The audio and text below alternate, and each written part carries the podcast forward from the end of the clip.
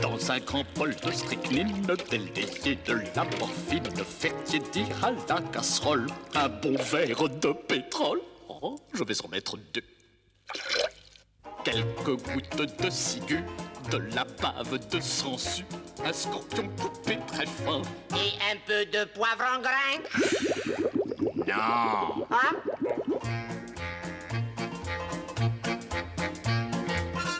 Émiettez votre arsenic dans un verre de narcotique, deux cuillères de purgatif. On fait bouillir à feu vif. Oh, je vais en mettre trois. Dans un petit plat à part, piétir du sang de lézard, la valeur d'un dé à coudre. Et un peu de sucre en poudre? Non Hein Bon.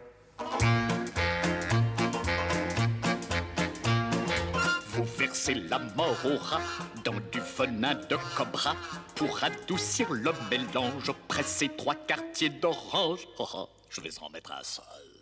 Décoré de fruits confits, moisis dans du verre de gris, tant que votre pâte est molle. Et un peu de vitriol Non Oui Ah, je savais bien que ça serait bon.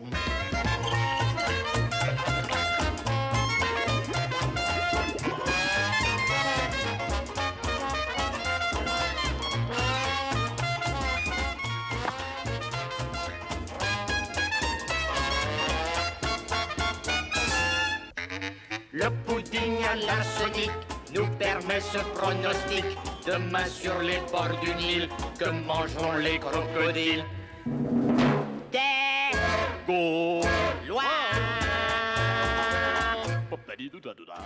Bonjour à tous et bienvenue dans le Lemon Adaptation Club, le podcast consacré aux adaptations en tout genre. Permettez-moi tout d'abord de vous souhaiter une excellente année 2020, placée sous le signe du succès, des réussites dans tous les domaines, amour, santé, surtout la santé, euh, professionnelle, euh, bref, vraiment euh, tout ce qui peut vous passer par la tête et qui peut réussir, on vous souhaite que ça se passe très bien. Nous, de notre côté, on va retenter que quelque chose se passe très bien aujourd'hui. Vous n'êtes pas sans savoir qu'on était censé enregistrer un épisode consacré à Astérix Obélix Mission Cléopâtre fin 2019. Oui, mais voilà, il y a eu quelques aléas techniques qui se sont mis sur euh, notre chemin et c'est pour ça qu'on se retrouve en cette mi-janvier chez Yasmina pour enregistrer à nouveau ce numéro qu'on était censé vous proposer en décembre dernier. Du coup, je suis toujours pas toute seule puisque la même équipe a bien accepté, a bien voulu se reformer aujourd'hui. Et tout d'abord, on a donc Yasmina. Comment vas-tu? Salut, ça va, bonne année, bonne santé, tout ça, tout ça. Bah ça va bien, écoute, euh, on mange bien, euh, j'ai pas besoin de rentrer chez moi après parce que je suis chez moi, donc c'est c'est plutôt sympa. Merci beaucoup de nous accueillir et merci beaucoup à Arnaud euh, d'avoir euh, mis en place toute la logistique. Donc tu es toujours la moitié du, du podcast Cocktail. Oui, tout à fait, je me rends compte que aucun épisode n'est sorti entre le premier enregistrement et celui-ci.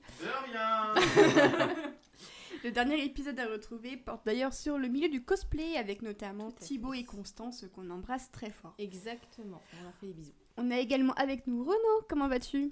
Mais ça va très très bien. Bonne année à tout le monde. Eh ben, bonne année à toi Renaud. Donc tu étais déjà là pour le podcast sur Gillian Flynn qui s'était très bien passé hein, celui-là et qui est d'ailleurs toujours disponible sur toutes les plateformes de podcast habituelles. Donc cette fois tu reviens pour le deuxième podcast mais qui en fait à la base était ton premier.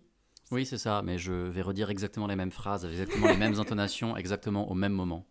Et c'est ça. Donc tu es toujours rédac chef de Cinématrack et tu es toujours scénariste. Absolument. Rien ne change. Rien ne change. Enfin, si, les choses changent, mais en bien. Voilà, c'est ça, c'est ce qu'on te souhaite pour 2020. Et on a également avec nous Léa. Comment vas-tu depuis la dernière fois? Bah ça va très bien, bonne année tout le monde. Bonne année aussi. Merci. Et donc euh, Léa, tu es l'auteur d'un article Oui. pour, euh, pour tes recherches qui Ouais. porte sur les adaptations en live action des, euh, des, des les euh, adaptations BD euh, Astérix. d'Astérix en général. Exactement. Et euh, voilà, Voilà, pour mon on a- master, très bien. D'ailleurs, ton master se passe comment? Tu survis euh? Oh bah oui, avec les grèves, il y en a pas, donc euh, c'est nickel. J'adore les masters. Non, maintenant, il y en aura plus. Exactement. Voilà, donc on a reformé la même équipe autour d'une d'une bonne bouffe. Euh, spéciale dédicace à Piccolo le chat aussi, un petit chat tout mignon euh, qui est très, qui est très bavard. Euh, et donc on va revenir sur euh, Astérix et Obélix Mission Cléopâtre. Et tout d'abord sur euh, Astérix et Cléopâtre. Donc à savoir qu'en tout premier lieu, Astérix a été, a été créé en 1959. Sa première apparition date euh, du 29 octobre, donc c'est un signe scorpion, n'est-ce pas Oui. Léa? Effectivement. Voilà. On, on a pensé à la même chose toutes les deux en voyant la date, c'était c'était assez cocasse. Donc effectivement, Astérix euh, qui, est apparu pour la première fois en 1959. Quel est votre premier souvenir euh, à vous trois d'Astérix? Ah, Ok, je vais commencer.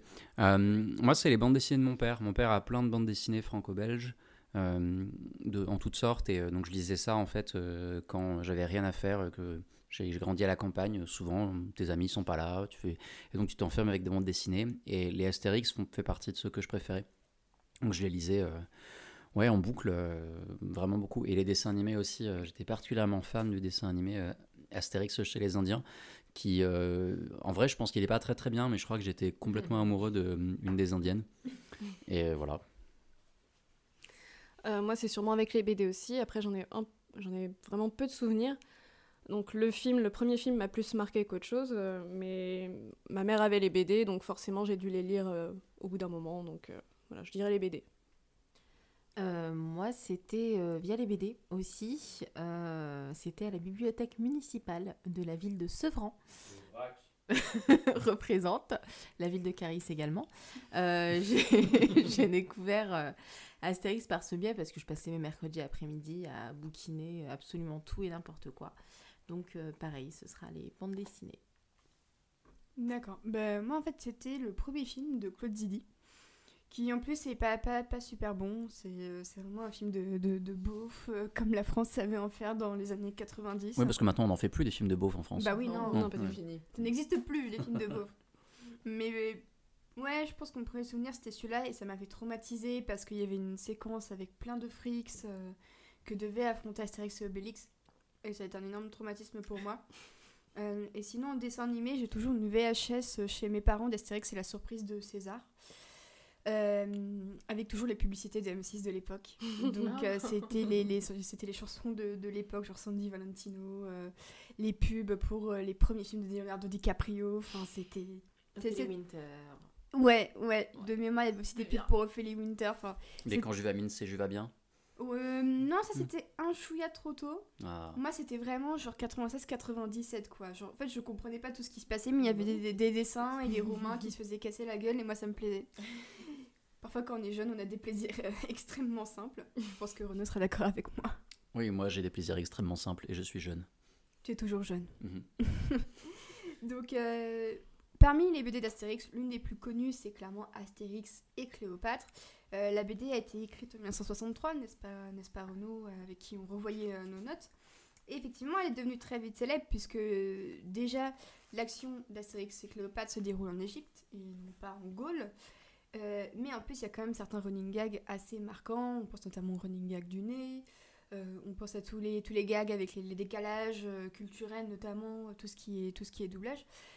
Vous, comment vous avez découvert plus précisément Astérix et Cléopâtre? Est-ce que c'était via le dessin animé, le film d'Alain Chabat ou la BD bah, moi, c'était clairement le film en premier lieu. Et puis après, j'ai dû, bah, du coup, pour l'article, lire la, BD pour savoir bah, de quoi je parlais, du coup.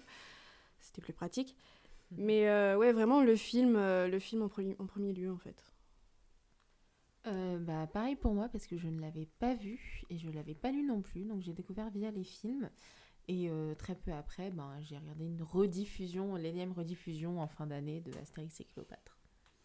Moi, c'était la BD, euh, une de celles que je lisais le plus, et je me suis rendu compte en, en préparant ce podcast, du coup en relisant ce que j'avais, que euh, je ne comprenais absolument pas l'intégralité des blagues de cette bande dessinée. Dès, la couverture, en fait, la, la première couverture, c'est une référence au Cléopâtre de Mankiewicz, euh, où ils avaient fait une affiche avec marqué tout ce qu'ils avaient dépensé pour faire le film, le nombre de pellicules, de costumes, de décors, et eux, ils ont fait pareil, ils ont mis sur leur, ils ont mis le nombre de litres de bière qu'ils ont consommé pour faire ça. 67 C'est pas mal.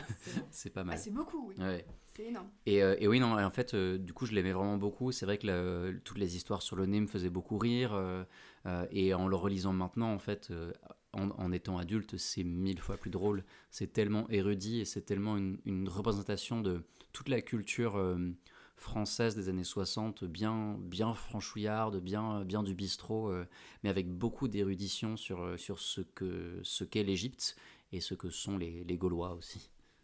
C'est vrai que c'est une des BD d'Astérix qui a peut-être le plus de, de, de double sens, c'est-à-dire que quand on lit en étant gosse, on vient pour les gags visuels Oui, qui sont super nombreux, et quand on la relit en étant adulte ou qu'on est parent, ben, on se rend compte que de la, effectivement, de la richesse des blagues, euh, du, de, de, de la multiplicité de niveaux euh, de, de certaines blagues, de certaines situations. Il y a un niveau de lecture qui est complètement différent à, ch- à- à chaque lecture, en fait, ou Mhm. même à chaque visionnage du film. Ouais. Il y a forcément des, des- des vannes qu'on n'avait pas avant et que euh, ça fait le tilt au bout d'un moment. Oui, bah, je parlais euh, justement du fameux alexandrin Ouais. Que j'avais pas compris, que je Moi, je redécouvert en lisant la coup. Euh, où euh, numéro bis dit je suis mon cher ami très heureux de vous voir et que euh, donc euh, Panoramix dit bah, c'est un alexandrin Et en plus avec la virgule au milieu, donc c'est pile leur les deux hémistiches de, de, six, de six syllabes, c'est c'est magique. ouais donc c'est c'est assez génial qui est aussi dit dans la dans le film Mhm. dans le film et je ne sais pas si c'est dit dans le dessin animé Ouais, si, si, si si, aussi bon bah elle est tellement bonne, elle est tellement Ouais. bonne bah qu'ils oui partout. ça aurait été dommage Il de y, le en- louper il y en a une qui est que dans la BD, c'est sur euh, quand euh, Astérix et Obélix vont euh, visiter là où il y a le Sphinx et tout. Et il Obélix va ramener une, une obélisque, évidemment. Astérix lui dit Mais c'est Oui, complètement stupide. Mhm. Obélix lui dit Mais tu crois pas que ça serait super bien sur la place du village? Astérix lui dit non. Et Obélix répond Là, tu vois, nos opinions ne concordent pas. Ah, Eh ben, ça, quand t'es gamin, va la comprendre. Ah bah oui. Mais euh, c'est ça surtout qui, qui, qui se revoit surtout aussi. Je trouve que le, le niveau des blagues, euh, c'est une sorte de l'anachronisme. Pour moi, c'est la grosse différence, on y reviendra, entre le film et la BD et le dessin animé. C'est que là où les blagues de la BD et du dessin animé restent relativement anachroniques, c'est-à-dire que euh, peu importe à quelle époque on lit ça, bah, c'est toujours aussi drôle. Euh, je pense que quand on voit le film, il y a certaines clés de compréhension, certaines blagues euh, qui restent euh, dans les années 2000 et clairement même dans les- la, la fin de décennie 2010. Je pense que beaucoup de jeunes qui découvraient Mission Cléopâtre sont passés à côté de beaucoup de choses. Donc peut-être que c'est ça aussi l'un des aspects les plus fidèles concernant le dessin animé, c'est qu'il reste fidèle à l'humour, y compris dans le fait que c'est- ça ça n'a pas d'époque en fait. On pourrait très bien faire cette blague encore aujourd'hui, Hmm. que ce serait très très drôle. Oui, alors, alors que le film, en fait, il faudrait avoir une, euh, une connaissance de ce qu'était euh, l'esprit canal avec les nuls, avec les Robins des Bois. Si euh, les jeunes d'aujourd'hui qui voient le film pour la première fois maintenant, euh, s'ils comprennent, c'est qu'ils ont eu euh, une éducation des parents. Ou alors, ou alors, ils regardent encore Burger Quiz. peut-être Je pense que c'est un Ouais. peu le- l'élément qui reste de la culture aujourd'hui. permet, quoi. Ouais. C'est ce il qui faut permet de avoir faire le euh, lien. connu Itinéris surtout Oui, aussi. le ouais. fameux Itinéris euh, de téléphone portable euh, Mhm. dont on parle dans la BD et qui capte pas un- dans le film pardon et qui capte pas un moment sauf que quand t'as moins de 20 ans tu peux pas vraiment euh, comprendre le gag en question Ouais, exactement. Et euh, donc du coup pour, pour le dessin animé, euh, l'un des ajouts aussi euh, par rapport au- à la BD, ce sont les interstices musicaux euh, qui sont assez marquants. Euh, on se souvient tous de la chanson du pudding, de la chanson du bain qui est tiède Mhm. aussi. Euh, vous, vous gardez quel souvenir de ces chansons? Est-ce que ça participe aussi à votre appréciation euh, du dessin animé? Largement, oui, oui. euh, même en, en, en tout cas, effectivement, le, le- quand l'appétit va, tout va, euh, ça restait beaucoup en tête quand, quand j'étais gamin. Et, euh, et en le revoyant maintenant, les numéros sont super inventifs. c'est impressionnant pour le, le film, du coup, il date de 68. C'est le deuxième film d'Astérix après le premier qui avait été fait en Belgique aussi. Gaulois. Ouais, c'est ça, par Belle Vision. Euh, et. euh, et ouais, il y a un découpage très cartoon et dans les, numéros musicaux, ils ont chacun un style différent qui fait référence à, des, à du cinéma hollywoodien. Enfin, on voit du Minelli dans les, dans les numéros, quoi, et c'est super impressionnant. C'est très très riche visuellement. euh. C'est assez fou en fait pour un film de 68 qui, qui en dehors de ça, est très cartoon. Il est très dans l'esprit des, des Looney Tunes et de Tex Avery, là où le cinéma de l'époque, là, dans mes notes, j'ai les films sortis cette année-là. Donc on a euh, euh, Le Roi Arthur, enfin euh, Merlin l'Enchanteur, oui Merlin l'Enchanteur, Les Soins Dalmatiens. Niveau Japon, on a Le Prince Espiègle et L'extermination du serpent géant, un très bon film de, de Kotabe et de Takahata.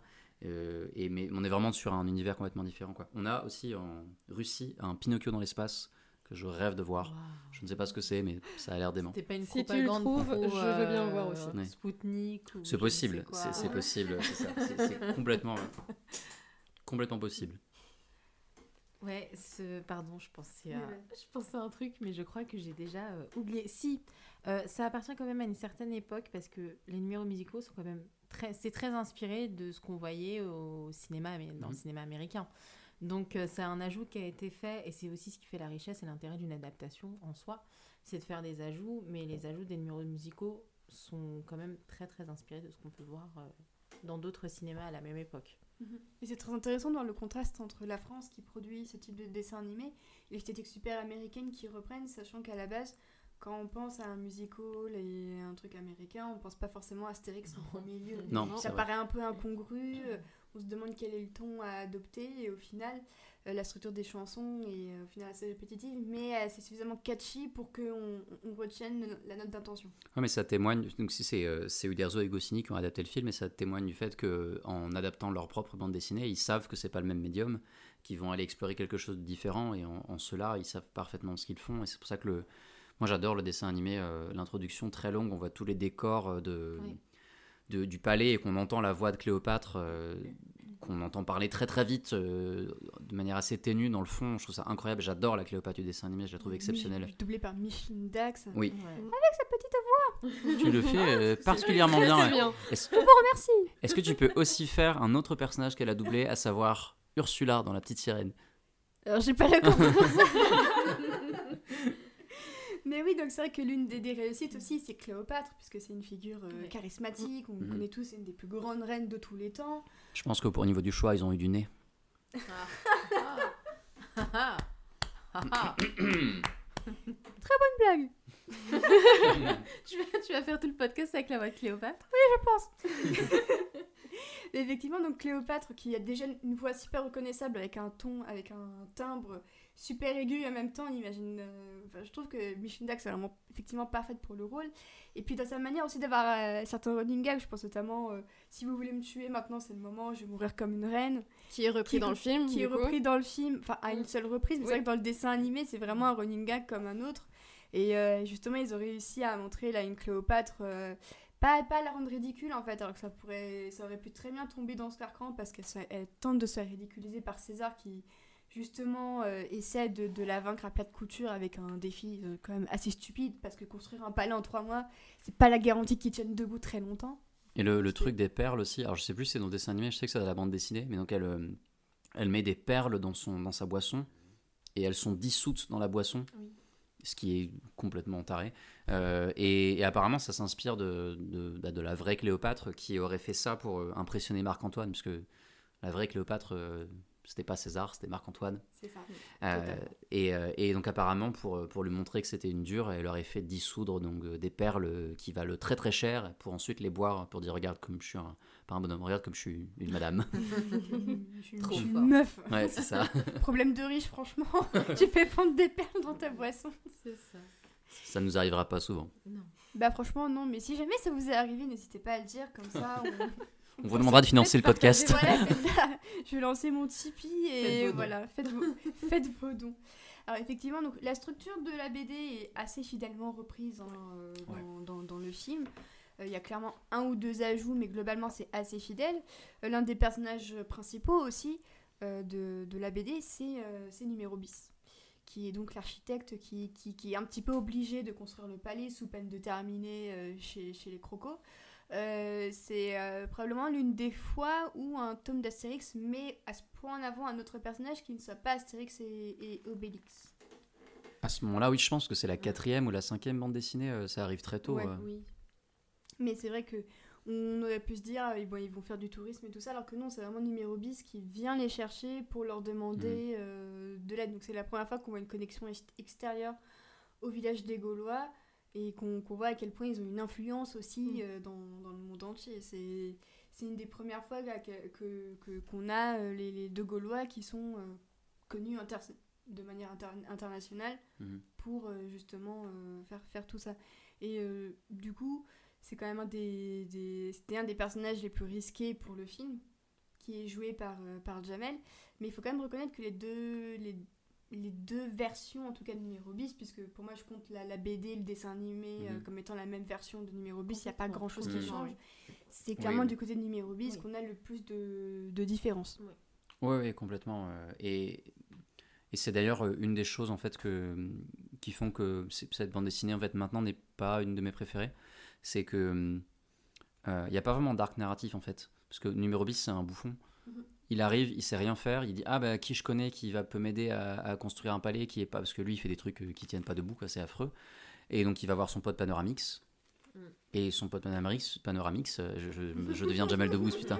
Euh, son pote Panoramix, euh, bah lui, il débarque et il va tout faire à sa place. C'est lui qui va donner la potion magique aux ouvriers, c'est lui qui va refaire les plans. euh, et il n'y a pas, y a pas d'apprentissage, il n'y a pas de. Ils ont même pas, il n'a même pas de raison particulière pour l'aider, à part que ça va leur faire des vacances, ils vont faire du tourisme, ils ont très envie de voir le fameux nez de Cléopâtre dont ils ont entendu parler. Euh, et c'est sur ce genre de choses que le film, euh, pour moi, ajoute des choses qui, qui- qui me plaisent. Mais une des mes rares déceptions du film, c'est de ne pas avoir regardé sur Ningab où la maison numéro bis s'écroule quand il veut la faire visiter. Je trouve que c'est super drôle pour, euh, comme, euh, comme, comme présentation de personnage. Comment tu veux caractériser ton personnage qui est un petit peu un loser, qui est architecte bah, Sa maison, elle s'effondre. C'est vraiment simple comme le monde. C'est Bah, une, su- c'est une super Dans le film, à la place, on a l'histoire de la porte. euh, Oui. Mhm. la porte qui ou- qu'on n'arrive pas à atteindre, du coup. Et Mais, qui euh, essaye de justifier. Oui. Donc c'est un peu un escroc en fait. Oui, c'est parce qu'il il dit que ça- cette porte, euh, donc il a mis une porte au, au deuxième étage, mais il n'y a pas de deuxième étage, et euh, il dit bah ouais, peut-être qu'un jour tu auras un deuxième étage, donc Ouais, ta porte elle servira à quelque chose. Et pour l'anecdote, c'est un, le, cette blague vient d'une anecdote d'un des scénaristes du film à qui c'est vraiment arrivé avec un architecte. Ça sonne très vrai en fait. Oui, c'est Oui, ça, ça c'est ça. Ça pas quelque chose que tu peux inventer. Oui, euh, c'est trop gros pour être, euh, pour être pas vrai. Exactement. Et pour rester aussi au dessin animé, alors l'un des points un peu, un peu controversés du film, c'est quand même la manière dont il dessine ses personnages euh, nord-africains. Euh, je crois, Renaud, tu avais quand même une ou deux choses à dire là-dessus. Je te voyais hocher la tête. euh. Non, mais c'est en fait c'est pareil dans la bande dessinée. euh, Oui, oui, et enfin, euh, deux, et oui. c'est vrai que c'est assez courant. euh, on ne, serait-ce qu'à voir le le je ne sais pas comment on appelle la personne sur un bateau pirate qui est tout en haut, le, le guetteur, on va dire. Oui, je crois que c'est ça. C'est ça. Mais c'est, mais c'est, euh, je sais plus son. son- Mousse Diouf. C'est Mousse Diouf. Oui, voilà. Ben ça. ben, lui, c'est dans tous les tomes, c'est pareil, quoi. La manière dont il est dessiné, euh, on est jusqu'à vraiment. aujourd'hui. hein. Oui, bah, c'est vrai. Un peu moins, avec des Ouais. traits un peu moins euh, caricaturaux, je trouve. Par contre, toujours avec le même accent. euh, Ouais, voilà, le, truc vraiment que quand tu le lis, tu, Ouais, tu ça, entends l'accent bien raciste, 60, quoi. Les, les amis, quoi. Donc, euh, Ouais. C'est bon. Mais ce qui est paradoxal, c'est qu'à côté, les Égyptiens, la manière dont le décalage avec la langue et les traductions est assuré, c'est quand même une chouette trouvaille. C'est-à-dire, c'est de commencer euh, la BD et euh, le dessin animé en disant euh, bah, on va créer un décalage entre la pos- euh, de synchronisation entre les voix des, des doubleurs égyptiens et, euh, et ce qu'ils disent. Et ça, en soi, c'est une super idée. Mhm. J'étais d'ailleurs assez étonnée de voir que Chaban ne l'avait pas reprise, alors que pour moi, c'était totalement dans l'esprit euh, des nuls. C'est vrai. Peut-être que ça n'a pas marché. euh, Peut-être une des blagues, ils ont coupé. en écoutant le, le commentaire audio, il y a plein de trucs qu'ils n'ont pas gardé. euh. Moi, il y a un autre truc qui me dérange, qui est, qui est dans la, alors qui est dans le dessin animé, j'en suis sûr, et je me souviens plus s'il est dans la bande dessinée. C'est à la fin, euh, donc c'est un anachronisme, c'est quand Astérix s'en va et il leur dit euh, et si jamais vous avez besoin, d'aide pour autre chose un jour, euh, faites appel à nous. Je sais pas, on pourrait faire euh, un canal par exemple. Et je comprends la blague à l'époque, encore que euh, on est en 63, euh, C'est la c'est 50, c'est en quoi 59 Mm, enfin, oh. Y a eu l'histoire avec Nasser. Ouais, Canal de Suez, c'est, ouais. c'est, c'est cette période, on est en plein dans la période, quoi. Euh, et ouais, donc cette, cette vanne colonialiste euh, passe plus trop maintenant, mais bon. Bah, disons que c'est un peu du monde noir, techniquement. Enfin. C'est possible. Enfin, Oui, c'est- clairement une référence euh, à quel point euh, la, la Gaule et tout ça est une gérance dans les affaires internationales, surtout avec euh, l'Égypte, le canal de, même le canal de Suez et tout ça. On connaît un peu le contexte politique Oui, puis c'est, euh, ultra tendu. De base, la BD est carrément euh, une critique aussi euh, envers les Français à l'étranger, enfin, vu de l'étranger aussi. Et donc, ouais, moi je le vois plutôt comme de l'humour, de l'humour très très noir. Il y a ça aussi. J'arrive pas à savoir si c'est de l'humour très très noir ou s'ils sont tellement en plein dedans. Ouais. C'est tellement dans leur C'est ouais. dans leur vie en fait c'est enfin la décon enfin ça y est il y a eu la guerre d'Algérie pas très longtemps avant qui Mm. a terminé qui a eu beaucoup de conséquences je me demande si c'est pas juste euh, allez Ouais, hop, je- on va faire la vanne pas. c'est rigolo quoi On peut leur demander, on, peut, on, est- on a une table devant nous, on peut faire de un. C'est ça, c'est parti. Dans un instant, une table de Ouija va arriver. Euh, non, il n'y aura pas de table de Ouija. Non, non, on ne déconne pas avec ces choses-là. pas déconner avec ça. Euh, mais c'est vrai que c'est l'une des adaptations en dessin animé qui est vraiment l'une des plus, des plus populaires, Mhm.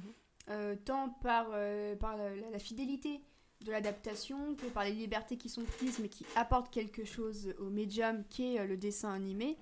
Euh, et surtout qu'ensuite, la qualité des adaptations a été un petit peu. Ça a fait. C'était un peu en dents. Disons que pour une qui était potable, le reste était quand même assez plan-plan. Euh, Est-ce que tu veux un peu nous en parler Tu parles des dessins animés ou des des dessins animés pour le moment, ouais. Bah, en fait, pour moi, la vraie réussite, c'est le moment où ils, créaient le studio Idéfix, qui était une ambition de, en France de créer en- l'équivalent de Disney, euh, qui, qui, a qui est très vite. euh, enfin, qui, qui n'a duré que deux films, en fait. Ils ont fait La balade des Dalton et Les douze travaux d'Astérix. Et pour moi, Les douze travaux d'Astérix, c'est le film d'Astérix le plus ouf, en termes d'animation, en termes d'idées, en termes de richesse, euh, d'inventivité. Je trouve ça dément. Après, il y en a effectivement, il y en a eu plein d'autres, dont celui que je disais que j'aime beaucoup, qui, qui est pas bien en vrai. D'ailleurs, je crois qu'il est fait par les Américains. Astérix et les Indiens, je crois que c'est une prod américaine. Ça se sent dans le dessin. Ouais, trouve. ouais, ouais, clairement, ça fait un... Ouais, je suis d'accord. Mais oui, donc clairement, il y a des trucs très bien, des trucs beaucoup moins bien. euh, Mais après, je trouve qu'en termes de dessin animé, si on fait le total, le résultat est beaucoup plus qualitatif que si on fait le total des films en live action. Ah Ah bah oui, clairement. Je pense qu'il n'y a pas photo. ouais. Il n'y a clairement pas photo. Et d'ailleurs, pour euh, rester un petit peu dans le domaine du dessin animé tant qu'on y est, euh, c'est quoi vous, bah, votre, votre dessin animé Astérix euh, préféré? Euh, Astérix et les Bretons, qui est aussi ma BD euh, préférée en fait. Voilà, c'est Mhm. euh, c'est peut-être celle qui m'a le plus marquée quand j'étais petite. Et euh, je continue à le voir et à le lire avec plaisir. Donc euh, c'est très drôle, c'est c'est pareil, c'est encore des, moqueries euh, vis-à-vis des Britanniques, mais c'est aussi beaucoup d'autodérision. Euh, j'ai toujours une préférence pour les Astérix qui se passent dans un pays étranger ou qui rencontrent d'autres euh, cultures que celle des Romains. Et, voilà, donc c'est mon préféré. Moi, je suis assez d'accord avec toi pour Astérix et les Bretons, mais ouais, je dirais Cléopâtre ou aussi les Douze Travaux. Après, les raisons, euh, moi, c'est juste parce que ça me plaît. hein, euh, voilà, j'aime bien. Moi, je m'amuse devant mon écran, donc euh, tout va bien. Mais euh, après, les dessins animés m'ont pas tant marqué que ça. Moi, j'ai plus été euh, bercée par les films et j'ai eu du mal à m'en décrocher euh, et de passer euh, et de voir ce qui a été fait avant avec les dessins animés en fait. Toi, Renaud, c'est les 12 travaux d'Astérix? Ouais, clairement. Après, même si j'ai euh, une vraie passion pour les derniers de, de Clichy et, et Astier, euh, Mm. Vraiment, Oui. vraiment beaucoup. euh, et les deux, les deux, je trouve qu'en chacun, même le deuxième qui est une originale. Ouais, ouais, je trouve qu'il a vraiment des forces. euh, parce qu'il il arrive bien à reprendre l'idée que Astérix, c'est pas juste un truc euh, historique, c'est vraiment un reflet de la société française au moment où tu fais le, où tu fais le film. Et je trouve qu'ils ont vraiment réussi à faire ça et même à an- ancrer là-dedans euh, toute une culture cinématographique moderne. Pour moi, euh, le secret de la potion magique, c'est un peu The Last Jedi de Alexandre Astier. Ah oui, je, me- je me souviens la dernière fois, tu nous avais sorti ça aussi. Ouais, et je l'ai revu depuis et je suis complètement Et encore d'accord avec et moi-même. Depuis, on a eu Rise of. euh, voilà. Non, Ouais, non, non, non, non. C'est vrai que j'avais j'avais Ouais. oublié un, un court instant. euh, Ouais, Rise of Redcon, pardon. Tenez, Je vais reprendre une bière. Ouais, j'avais oublié un court instant les, les, les longs métrages de, de Clichy et Astier, mais vraiment, eux, ils, enfin, ils sont vraiment au-dessus, quoi. Je, je trouve. En matière d'animation, d'histoire. En matière d'histoire, surtout, l'animation, c'est de l'animation 3D comme on en voit un peu beaucoup maintenant, mais, euh, Mais ça reste très, mais ça très reste beau. très très bien. euh, Très différent déjà en termes d'animation euh, que le côté réaliste qu'on a. On a un côté vachement réaliste dans les, dans les films d'animation qu'on a aujourd'hui. C'est vraiment tout est fait pour ressembler le plus possible à ce qu'on peut voir en film. Surtout dans l'animation française. En- surtout dans l'animation française, Oui. en fait, où euh, ce qui a été fait dans... avec Astérix, c'est complètement opposé, effectivement, à ce qu'on voit ici euh, en, film- termes de films d'anima- d'animation, pardon. Ouais. Je, je suis pas entièrement d'accord pour le coup. Ouais, non, je trouve que. Enfin, on n'a pas tant que ça d'animation 3D euh, française euh, au cinéma. Et quand il y en a, effectivement, c'est pas, pas très intéressant. Mais en termes d'animation 2D, on a des trucs de fou. Dedans. mais, euh, mais, mais ouais, ouais, non. Rien- ouais. Que cette année, on a appris hier que j'ai- perdu mon corps de Jérémy Claplin et Marc Dupont-Avis ouais. étaient nommés pour l'Oscar du meilleur film d'animation. Mm. Éjectant des, des, des gros films comme Frozen, mine de rien, c'est c'est pas Ouais, peu bien sûr. hein. Pardon, je parlais pas Mm. qualitativement. Je parlais vraiment du style. Ah, pardon. je parlais vraiment du, du, du style. euh, des- Non, non, ah non, par contre, non, non, il est très très bon en France. hein. Il n'y a rien à dire. On a juste les gobelins, tout va bien. Chouette école, je sais pas si vous connaissez. euh. C'est une petite école indé. euh. Mais en vrai, il y en a plein. Enfin, euh, Pas très je, vais juste faire la promo d'un truc qui s'appelle le Carrefour de l'animation euh, qui a lieu à, à Paris tous les ans en décembre. Il y a des écoles d'animation en fait qui, euh, qui sont euh, invitées et il y a un cadavre exquis et ils ont 4 jours pour réaliser une animation de 10 secondes avec la te- technologie qu'ils souhaitent à partir d'un dessin. Et ils commencent avec le dessin, ils finissent avec le dessin. C'est tellement stylé. Il y a tellement de talent en France en animation. euh. Mm. Donc c'est chouette euh, ce qui se passe. C'est ça, il faut que ça continue avec euh, moins d'agresseurs si possible, parce qu'on a appris, Oui, on a appris dimanche Voilà. que le, le réalisateur Marc Dupont-Avis, qui avait fait entre autres euh, sur la route d'Eldorado, euh, qui avait fait euh, Gang de requins et un monstre à Paris. c'est ça le nom? J'ai vu un autre nom. C'est ça son nom? T'as dit Marc Dupont-Avis? Euh, non, pas, pas Marc Dupont-Avis, euh, C'est euh, Eric qui- Bibo Ah oui, ouais, oui c'est ça. ouais. Bibo Bergeron, Ouais. qui a été, euh, qui a été Et apparemment ça se savait depuis longtemps dans le, dans le milieu, ce que me disaient mes camarades. euh, Ouais. C'est Euh, mais que personne avait de personne avait assez de, de soutien de, pour pouvoir en fait le faire tomber euh, c'est jusqu'à maintenant. Et il était en train de préparer un nouveau film d'ailleurs. Ouais, Et bah, Sur, euh, sur bon une, débat. sur une femme artiste pendant la Shoah. Ça, c'est Dégage. Voilà, donc on espère une animation française euh, purifiée de tous ces éléments les plus toxiques. Ouh là là, tu rêves. Oui, bah oui, bah, je, je- on, on est en 2020, on peut rêver. On peut C'est rêver. vrai. Eh bien écoutez, je pense qu'on a fait le tour euh, au sujet du film d'animation. De toute manière, si vous avez quelque chose à ajouter, n'hésitez pas, on a, on a tout notre temps. On va passer au film d'Alain Chabat, qui est sorti en 2002. Donc il a 18 ans cette année, c'est un film majeur dans tous les sens du terme, si je puis me permettre. Oh, Bravo, félicitations. Merci, merci. Bravo. Franchement, ça- je n'aurais pas pu la faire si on n'était pas en 2020, donc... euh. Heureusement qu'on a raté la 2020. première fois. Merci, ça t'as raté la première fois. Alors, c'est quand même l'une des, des plus grandes comédies euh, françaises euh, de, de tous les temps, qui a fait, euh, il me semble, entre 13 et 14 millions d'entrées au box-office. Bref, c'est des chiffres euh, aujourd'hui qui sont assez difficiles à atteindre. Et euh, je crois que Qu'est-ce qu'on a fait au bon Dieu s'en approcher? Bienvenue chez les Ch'tis a fait Bienvenue 20 chez les millions. ch'tis. Euh, mais ça, Intouchable, je crois. Intouchable aussi, était pas mal. Pas très loin. de- Mais voilà, mais ça reste glo- globalement, en tout cas sur, on peut le dire maintenant, ces 20 dernières années. Putain, les vieux. C'est quand même l'un des films français qui a le mieux fonctionné, et euh, pas seulement auprès du public, mais aussi auprès de la critique, ce qui est extrêmement important, puisque des films comme euh, Qu'est-ce qu'on a fait au bon Dieu n'avaient pas forcément été bien accueillis par, euh, par la presse. Non, parce que c'est de la merde. Oui, c'est vrai. ne regardez pas ces films. Regardez Astérix à la place, c'est très bien. Oui. Euh, du coup, comment ça s'est passé un peu votre découverte d'Astérix et Obélix Mission Cléopâtre? Est-ce que vous aviez à l'époque un petit peu les clés pour comprendre l'humour au point que vous adoriez déjà le film à l'époque? Euh, Comment ça s'est passé pour vous, cette, cette appréciation de, ce grand film Alors, euh, je l'ai découvert à la télé, donc euh, à l'époque c'était trois ans après la sortie au cinéma qu'on pouvait le voir, donc euh, c'était trois ans après. Euh, J'avais pas pu le voir au cinéma, j'étais trop jeune alors que ma sœur l'avait vu. Et j'étais très jalouse parce qu'il y avait Jamel Debbouze et c'était quand même le héros de tous les gamins. Euh, J'ai beaucoup aimé, je connaissais déjà Astérix via les bandes dessinées, via certains films animés. Et aussi, bah, j'ai vu le premier, j'avais vu Astérix euh, contre César, euh, qui m'avait moins marqué que ce que j'ai pu voir par la suite. Et euh, bah non, bah, c'était une super découverte. Évidemment, les gags visuels me faisaient mourir de rire. Jamel Debbouze me faisait hurler de rire.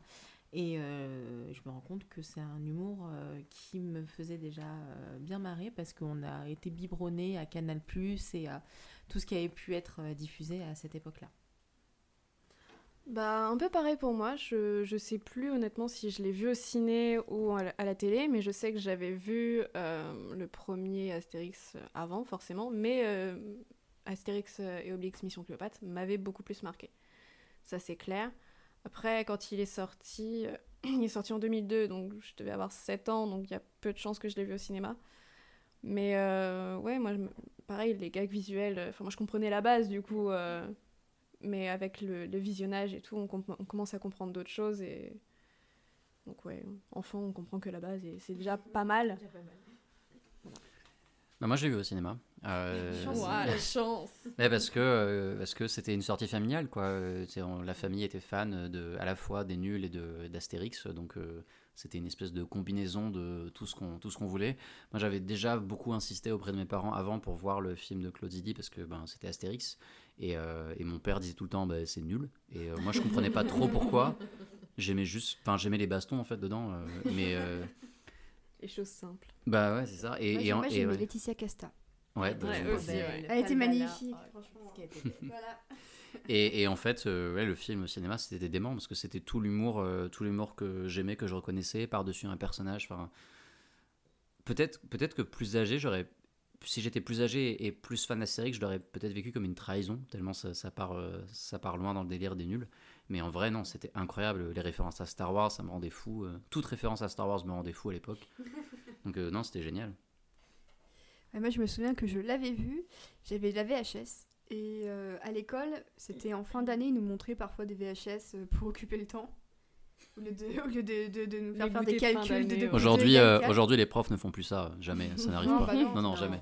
Non, non. C'est quoi le dernier film que tu as montré à tes élèves, Renaud? C'était un film pour un cours. C'était vraiment utile pour le vrai. Pour de vrai. C'était The Last Five Years, c'était une comédie musicale. On travaillait sur euh, la- les chansons d'amour euh, dans les comédies musicales. Oh, c'est trop bien. Revenez au lycée et. Ah euh, ouais, ouais. Mes enfants iront dans ton lycée. parfait. Malheureusement, je pense que je serai plus prof euh, à ce moment-là. On verra. Waouh. C'est une menace. Ah, c'est une menace. hein. Mhm. Euh, mais du coup, oui, donc c'est euh, c'est un film qui a remporté un grand succès. Et surtout, effectivement, c'est la patte euh, Alain Chabat qui se greffe à celle d'Astérix. Et on aurait pu avoir peur que le délire des nuls le empiète sur euh, l'aspect Astérix. Au final, il arrive quand même à condenser suffisamment euh, les deux pour respecter à la fois la BD et beaucoup de gags de la BD, de gags euh, visuels, de gags dans les références, et en même temps pour apporter ses, propres références. Mais comme on disait tout à l'heure, je mets au défi qui, un ado de 15 ans de voir le film aujourd'hui. Je pense que la moitié des blagues, il passe à côté. C'est peut-être sa seule limite aujourd'hui, parce que visuellement, ça reste toujours aussi impeccable. Les décors, les costumes, c'est euh, Ah, c'est un, c'est festival, c'est un, festin. Est-ce que tu veux expliquer du coup la blague d'Isénéris à tes auditeurs qui ont l'âge de Benji? Oui, spéciale Ah oui, dédicace à. Benji. Alors, et bien quand nous étions plus jeunes que, que maintenant, on- il y avait un, un fournisseur euh, de, de téléphonie qui s'appelait Itineris. Et le souci, c'est qu'à l'époque, bah, c'était- était encore un petit peu assez balbutiement euh, au niveau mobile. Et du coup, en fait, ça marchait pas des masses. Il y avait beaucoup de, de coupures et de bips et de, de... Ouais, ça captait mal, quoi. Ça captait pas très bien. En gros, vous étiez tout le temps sous un tunnel, même quand vous n'étiez pas sous un tunnel. Je pense que ça, peut se résumer à ça. Et, euh, et effectivement, l'une des blagues les plus, les plus rigolotes avec euh, Numéro bis et Itinéris, c'est que bah, ça joue sur le nom de ces, de ces fournisseurs de téléphonie mobile. et qu'en plus, euh, bah, donc Itinéris en tout cas, quand elle parle, forcément, il y a un décalage qui se crée lorsqu'elle elle, se tient pas forcément droite à certaines positions. Et c'était à l'époque une grosse, grosse galère. Moi, je me souviens de, de mes parents, de ma famille. C'était une galère monumentale pour qu'ils arrivent à se capter euh, 100% lors d'un appel de deux minutes, quoi. Et du coup, bah, euh, c'est vraiment... un- En fait, c'est un peu un humour de daron, maintenant, en fait. C'est Mm. un un peu devenu un humour de daron. euh, ouais, ouais, c'est ça. C'est pas, c'est pas des références à la première scène de Parasite, hein, vraiment, c'est c'est quand ils, eux, dans leur maison, là, quand ils sont comme ça, c'était Ouais. Mm. c'était comme ça tout le temps. C'était Ouais. comme ça tout le temps, ouais. Et il y avait, il y avait pas de famille riche euh, que, que nos parents pouvaient aller remplacer. voilà, c'était la blague pour euh, Parasite, qui était un très bon film et qu'on vous, qu'on vous conseille évidemment. Et qu'on espère voir gagner aux Oscars. Oui, face à Joker. Surtout, à- surtout ça. Effectivement, donc Astérix vit dans une société où, euh, eh ben- eh ben, en Égypte, eh bien en Égypte, donc c'est un peu compliqué de se faire entendre. Euh, et du coup, bah, le film est globalement assez fidèle, et c'est vrai que l'une des plus grosses libertés qui est prise, c'est clairement, on en parlait tout à l'heure, celle de numéro bis, parce que déjà le choix de prendre Jamel Debbouze, euh, c'était quand même une superstar à l'époque. Il faisait aussi ses sketchs avec Gad Elmaleh. Moi, je me souviens encore de la barre Bernard de Frères, de euh, H Ouais. aussi, euh, qui était à l'époque la série euh, de Canal euh, Mm. et dont l'humour euh, passe plutôt bien aujourd'hui euh, pour avoir un petit peu revu. C'est un peu vieilli sur certains aspects. Ouais. Mais il y, a- il y a encore deux trois gags qui, qui tiennent un petit peu la route. Du coup, euh, à, à revisionner avec euh, quelques précautions, euh, avec quelques doliprane, parce que c'est vrai que parfois c'est Oui, c'est un peu relou, surtout au niveau des personnages féminins. Ça, c'est ça, c'est pour ça que je parlais, je pensais à ça. Ouais, ouais, personnages ouais. féminins euh, Je- je- pas très bien ouais. vieilli. je repense à cet épisode où je crois que c'est Eric qui veut pécho une meuf qui a des poils sous le bras. Oui, j'ai pensé à la même chose. Alors que, alors que justement, dans, euh, dans le film de, du coup, de Mission Cléopâtre, malgré le, malgré le fait que, que les personnages féminins ne soient pas au centre de l'histoire en dehors de Cléopâtre, euh, Alain Chabat a réussi à ramener euh, pas mal de, femmes euh, appréciées qui ont certes des petits rôles qui n'apparaissent pas longtemps, mais qui laissent tous une marque euh, assez euh, indélébile sur le, sur le film et dont, dont on se rappelle assez bien. Enfin, Isabelle Ouais. Nanty, par exemple. euh, Ah oui. Ah, qui est génial. Bah oui, en itinériste. Mhm, ouais. Même Marina Foïs. hein. Marina Foïs aussi. Elle a, Foïs. elle a peu de lignes, on la voit Oui. pas souvent, mais on, est on sait qu'elle est là. Puis même, euh, Et elle est Noémie- géniale. Noémie Lenoir, Oui. ou Gimme, Oui. Eukis. Ouais. D'ailleurs, c'est marrant, en voyant le film avec mon copain, c'est là seulement qu'il a compris que Gimme Mm.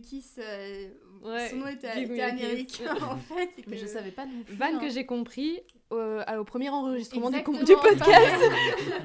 bon. Beaucoup de choses ont été comprises Oui, euh, oui, ce oui. soir-là.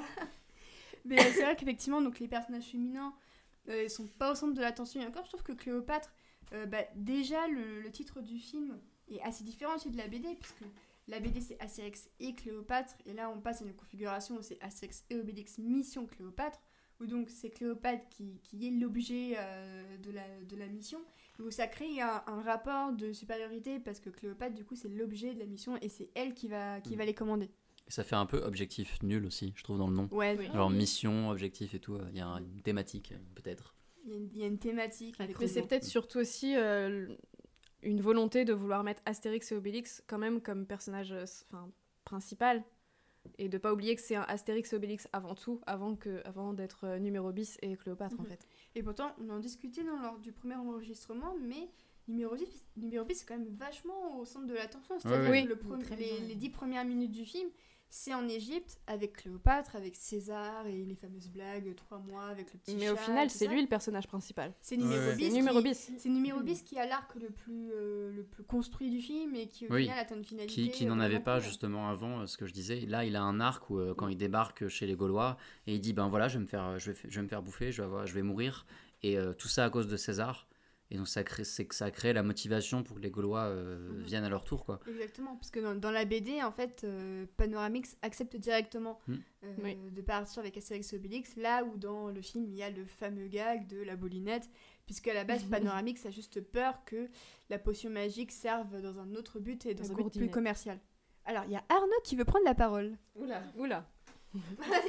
Oui, bonjour, c'est la minute relou. Alors en fait, le titre Astérix et Obélix, déjà, c'est lié au droit des films euh, live au cinéma, parce que Claude Zidi, quand il a négocié les, euh, les droits pour le premier film, c'est le premier film, c'est Astérix et Obélix éga- également, donc c'était pour la continuité de ça, ça restait dans les mêmes droits. Et c'est Mission Cléopâtre parce que le premier était contre César, donc c'est euh, Chabat qui a voulu garder le, la même euh, nomenclature de, de titres pour les films pour euh, que, en l'occurrence, la maison Uderzo euh, et Astérix acceptent bien son projet parce que c'était encore très compliqué à l'époque. Merci. Merci. Au revoir. Merci pour euh, cette minute, Arnaud. Effectivement, passionnante. Mais c'est vrai On fera un jingle pour la minute Arnaud. Je vais essayer d'en composer un. du coup, oui, Arnaud, tu voulais dire quelque chose, je crois. Euh, oui, euh, sûrement. Sûrement que je vais dire quelque chose. Non, euh, oui, je voulais dire que j'adore ce film. Euh, non, effectivement, en fait, on parle d'Astérix et Obélix et c'est vrai que c'est une des choses, je crois, qui n'a pas beaucoup plu euh, à, à Uderzo. C'est qu'ils sont très en retrait dans le film. Ils ont une scène majeure à deux où ils s'engueulent avec leur Monsieur Astérix et leur Monsieur Obélix.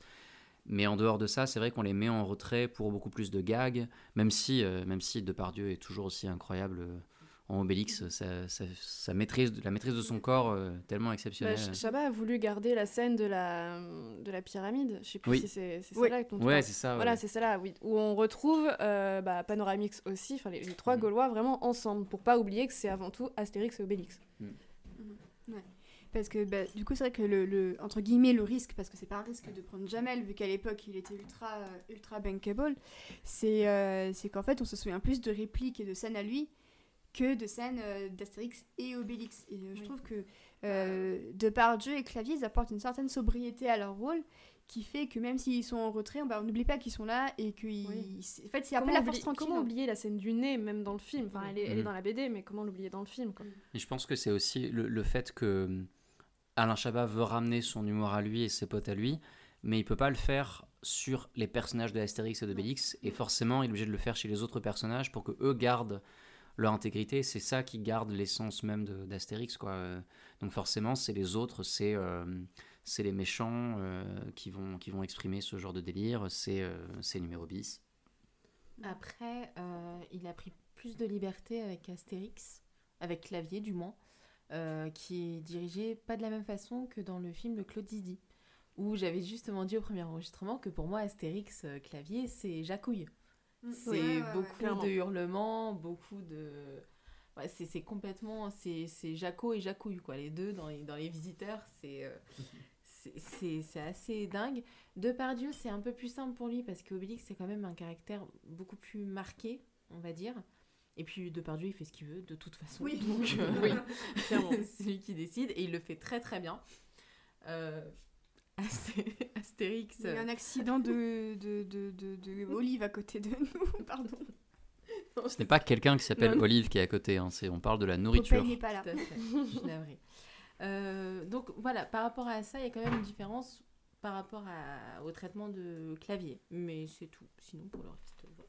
Et puis l'une des, l'une des MVP du film, forcément, c'est Monica Bellucci Oui. en Cléopâtre, euh, qui est quand même la plus gâtée niveau costume, et on sent que, que, que les costumiers se sont éclatés à aller faire des costumes tous ces plus incroyables les uns que les autres. Des costumes qui ont d'ailleurs obtenu un César en 2003. Ça a été le seul César du film d'ailleurs. Ils étaient nommés pour d'autres Césars? Euh, de Oui, je crois que oui. Il me Peut-être semble jamais. que Oui, Gérard, bah, Gérard, Gérard Darmon Darmon et était Debouze nommé. Ah. Dans la même catégorie, second- en fait, ouais, je crois. Pour meilleur second rôle, euh, En même temps, Darmon et je crois. Gérard Darmon, Voilà. Ouais. quel homme Ouais. Gérard. Oh là là. Ouais. Bah, on, pense à toi ouais. euh, Ouais. depuis toi depuis le paradis, car il est décédé ah maintenant. oui, à Si vous suivez le Burger que Quiz. vous avez vu le Burger Quiz Oui. hommage à Gérard Darmon Oui. Qui oui. est incroyable. Oui, oui. Ah, c'est formidable. Je crois que c'est On leur pense à toi, épisode. Gérard. Alors c'est un épisode, on vous aurait bien invité à le revoir, mais le site de TF1 ne l'a plus en replay. Oh non Ils ont quasiment plus rien en replay, c'est assez dommage. Avec mon copain, on a pu vite fait mater les Burger Kids euh, pour Noël. C'était plutôt sympa d'ailleurs. Mais euh, il me Ouais. semble d'ailleurs Ouais, qu'il y avait, il y avait une référence à Astérix et Obélix Mission Cléopâtre dans un des deux. euh, Oui, oui, oui, Si, si, si, pour, un, pour, de deviner un, pour deviner un nom. Oui, Pour deviner ouais, ils ont Ouais, fait deviner ouais. à partir de la série, je me souviens aussi. exactement. Mais, euh, mais TF1 n'a pas l'air de vouloir mettre ça à dispo, donc Oh. euh, malheureusement on peut pas trop vous conseiller. Non, de- bah à la place, trouver un moyen de revoir euh, ou de voir Astérix, Obélix, Mission Cléopâtre, parce que c'est Exactement, formidable. Voilà. Exactement. Et donc oui, donc c'est vrai que euh, avant de revenir à Gérard Darmon, parce qu'on va revenir sur lui, ça c'est promis. euh, Cléopâtre, c'était quand même un enjeu assez important. euh, et Monica Bellucci l'incarne à la perfection.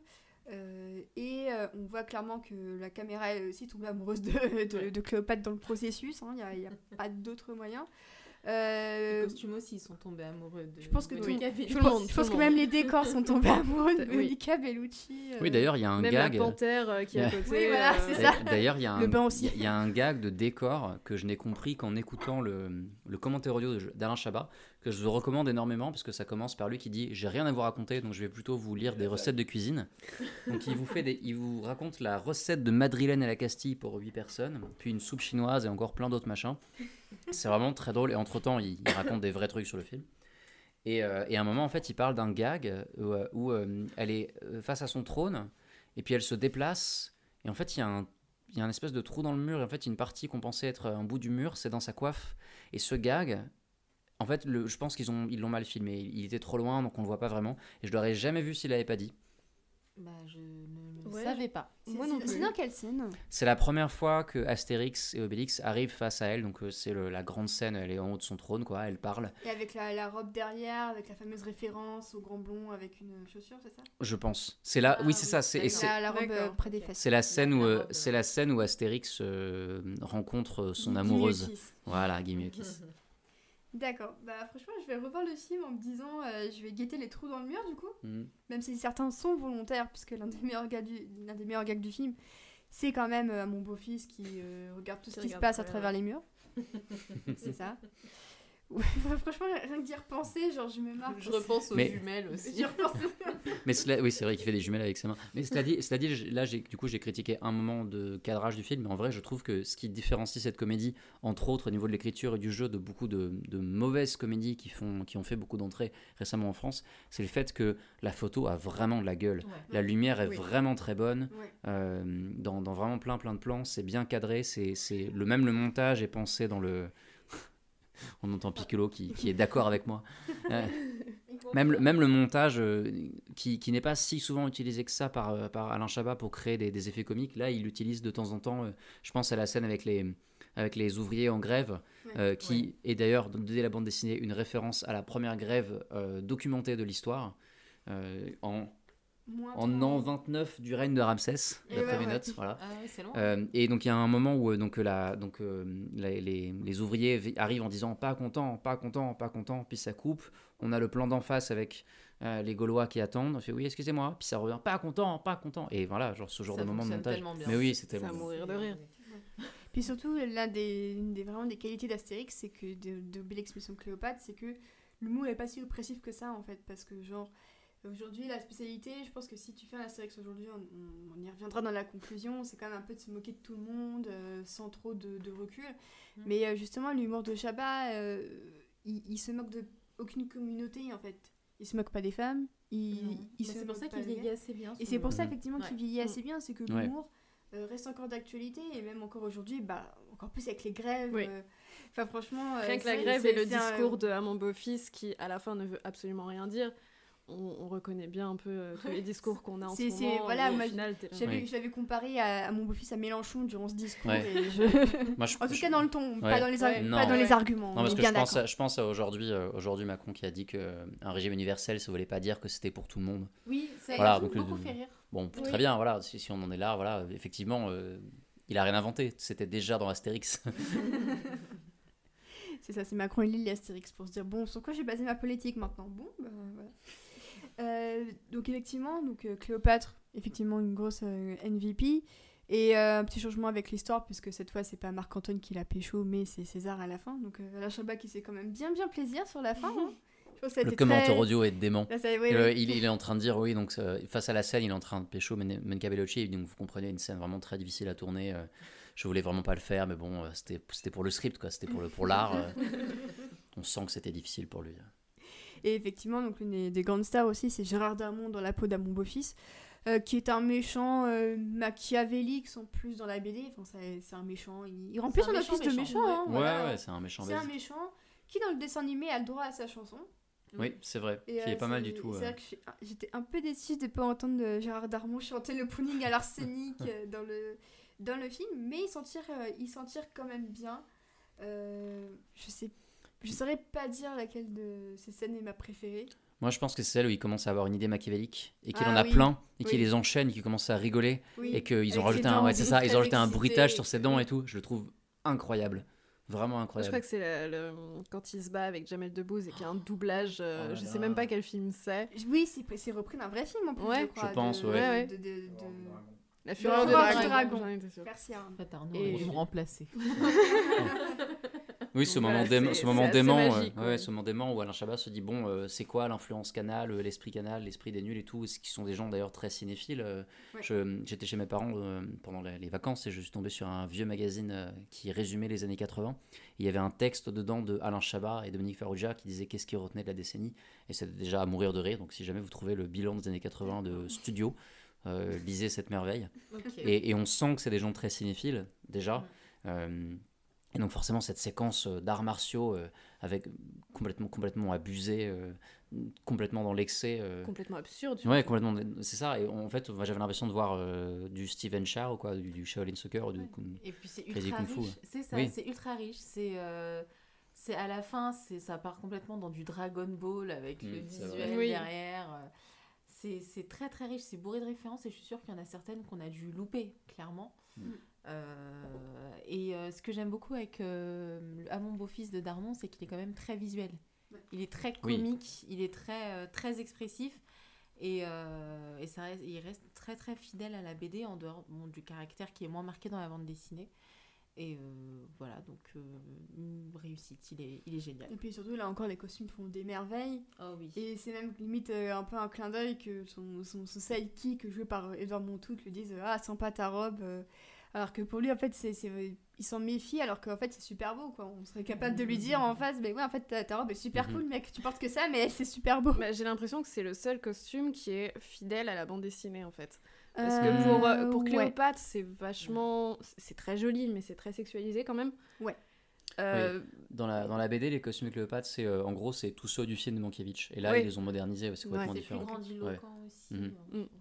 Le, il y a- les costumes qui sont fidèles à la bande dessinée, ce sont ceux des Romains, où ils ont changé le- la couleur des tuniques en dessous, qui était, il me semble, rouge dans Je celui de. Claude Zidi, qui, est, qui est en fait la vraie couleur. Et, euh, et Alain Chabat a voulu changer ça pour être euh, dans l'esprit de la BD, euh, même si ça fait un peu plus cartoon effectivement quand ils sont Et ça, a été, ça a été suivi par Thomas Langman par la suite, je crois.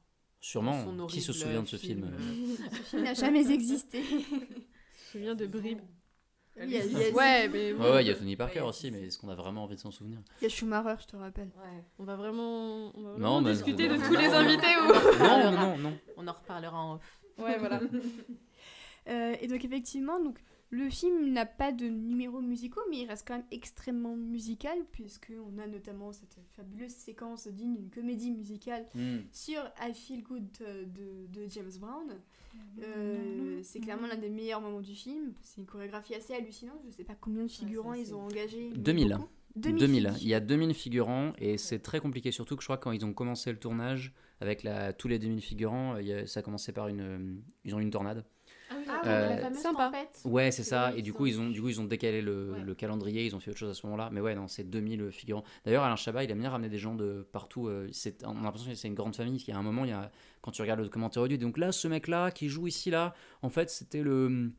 bah, c'était le type à l'accueil de l'hôtel où on dormait, puis euh, un jour on lui a dit ouais, tu veux venir sur le tournage et tout, puis voilà, on lui a donné un petit rôle. euh. Est-ce que c'est pas une vanne, ça? Je pense, non, vraiment, je pense pas. Ouais. Non, non, je Non, pense vraiment pas. Non, parce qu'il donne son nom et tout, genre par moment il dit genre, il me dit genre ouais, donc ça c'est le deuxième assistant. euh, ils aiment bien mettre leurs potes un peu partout euh, dans des petits gags. euh.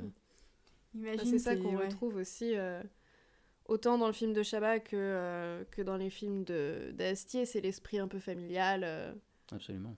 qu'on a du coup euh, dans le petit village gaulois en fait. Donc c'est vraiment pour ça qu'à mon avis c'est les plus appréciés aussi. Euh, Mm. Plutôt c'est écrit que- pour des acteurs qui connaissent. Oui. Aussi. Ouais, qui ça. se Oui. connaissent. Qui se connaissent, euh, ouais. bah, Astier le, le dit toujours euh, qu'il écrit avant tout pour des acteurs et pas pour des personnages. Et Chabat, je pense, fait un peu la même chose.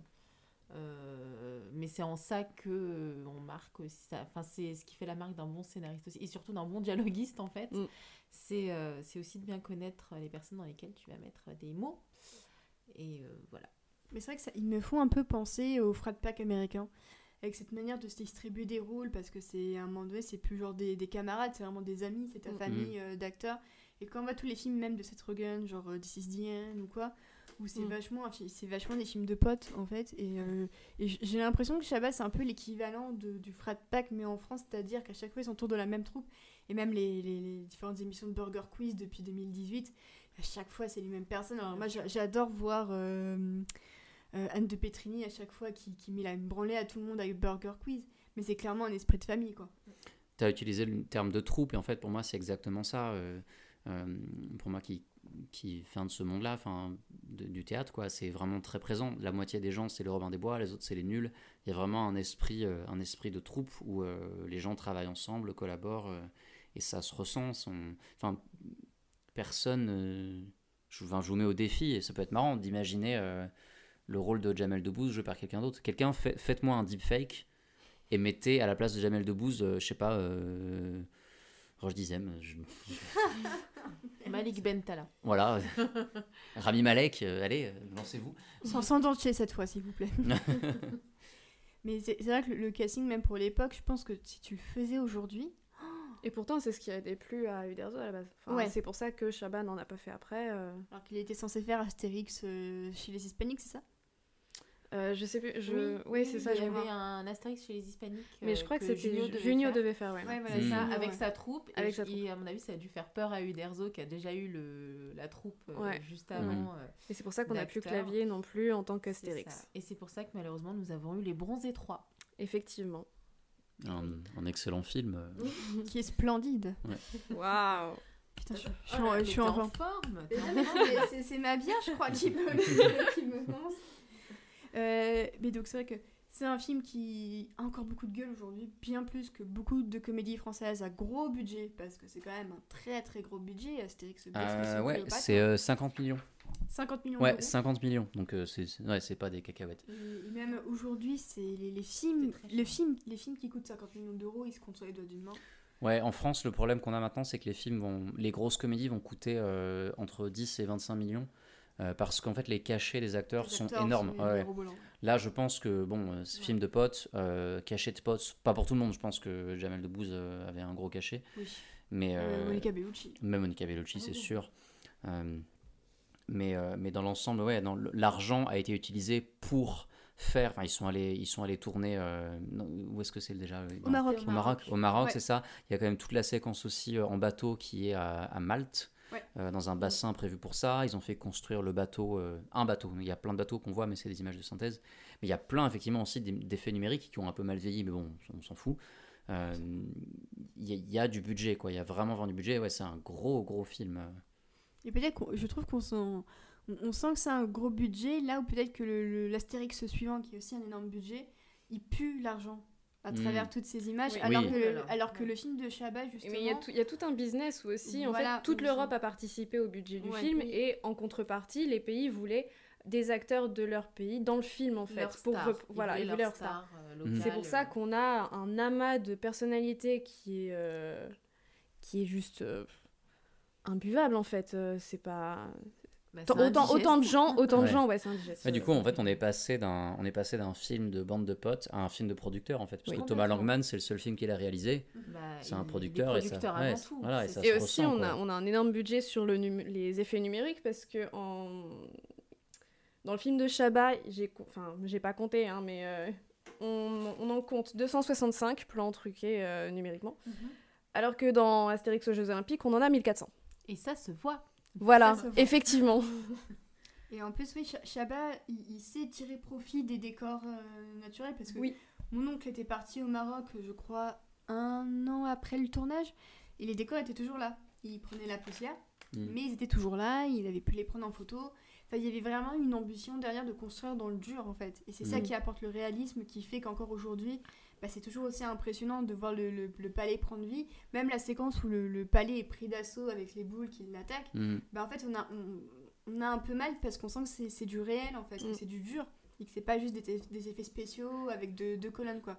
Et je trouve qu'il y, a- il y a un rapport plus intéressant quand c'est du vrai que quand c'est- Ouais, complètement. c'est- Je crois que c'est le seul, la seule chose qu'on peut pas reprocher à Astérix con- euh, contre César, parce que les décors justement étaient vrais aussi, Mhm. Ouais. Les alors qu'on pas l'a plus du tout dans, le, Ouais. dans, les jeux, dans les Jeux Olympiques. Oui, oui, je- Ouais. bah, j'ai un sou- j'ai eu le souvenir de, des- des décors euh, au moment où Astérix est dans, je sais pas, c'est quoi, c'est dans une arène, dans un truc. Avec un les peu- crocodiles là avec et les tout. ouais, crocodiles, ouais, ouais. euh, Mais Et- c'est, ouais, je pense que ça, on peut aussi blâmer la période en fait, euh, parce que c'est 2007-2008, je crois, les Jeux, Jeux Oui, c'est ça, Jeux 2008. Ouais. Olympiques, ouais. Ouais. Ouais. 2008, ouais. Et donc on a, ouais, on est vraiment dans l'explosion, où on va tout balancer sur les effets spéciaux euh, sur cette fin de décennie où il y a vraiment, on a les plus grosses bouillies euh, pas possibles euh, au cinéma qui arrivent, euh, Mhm.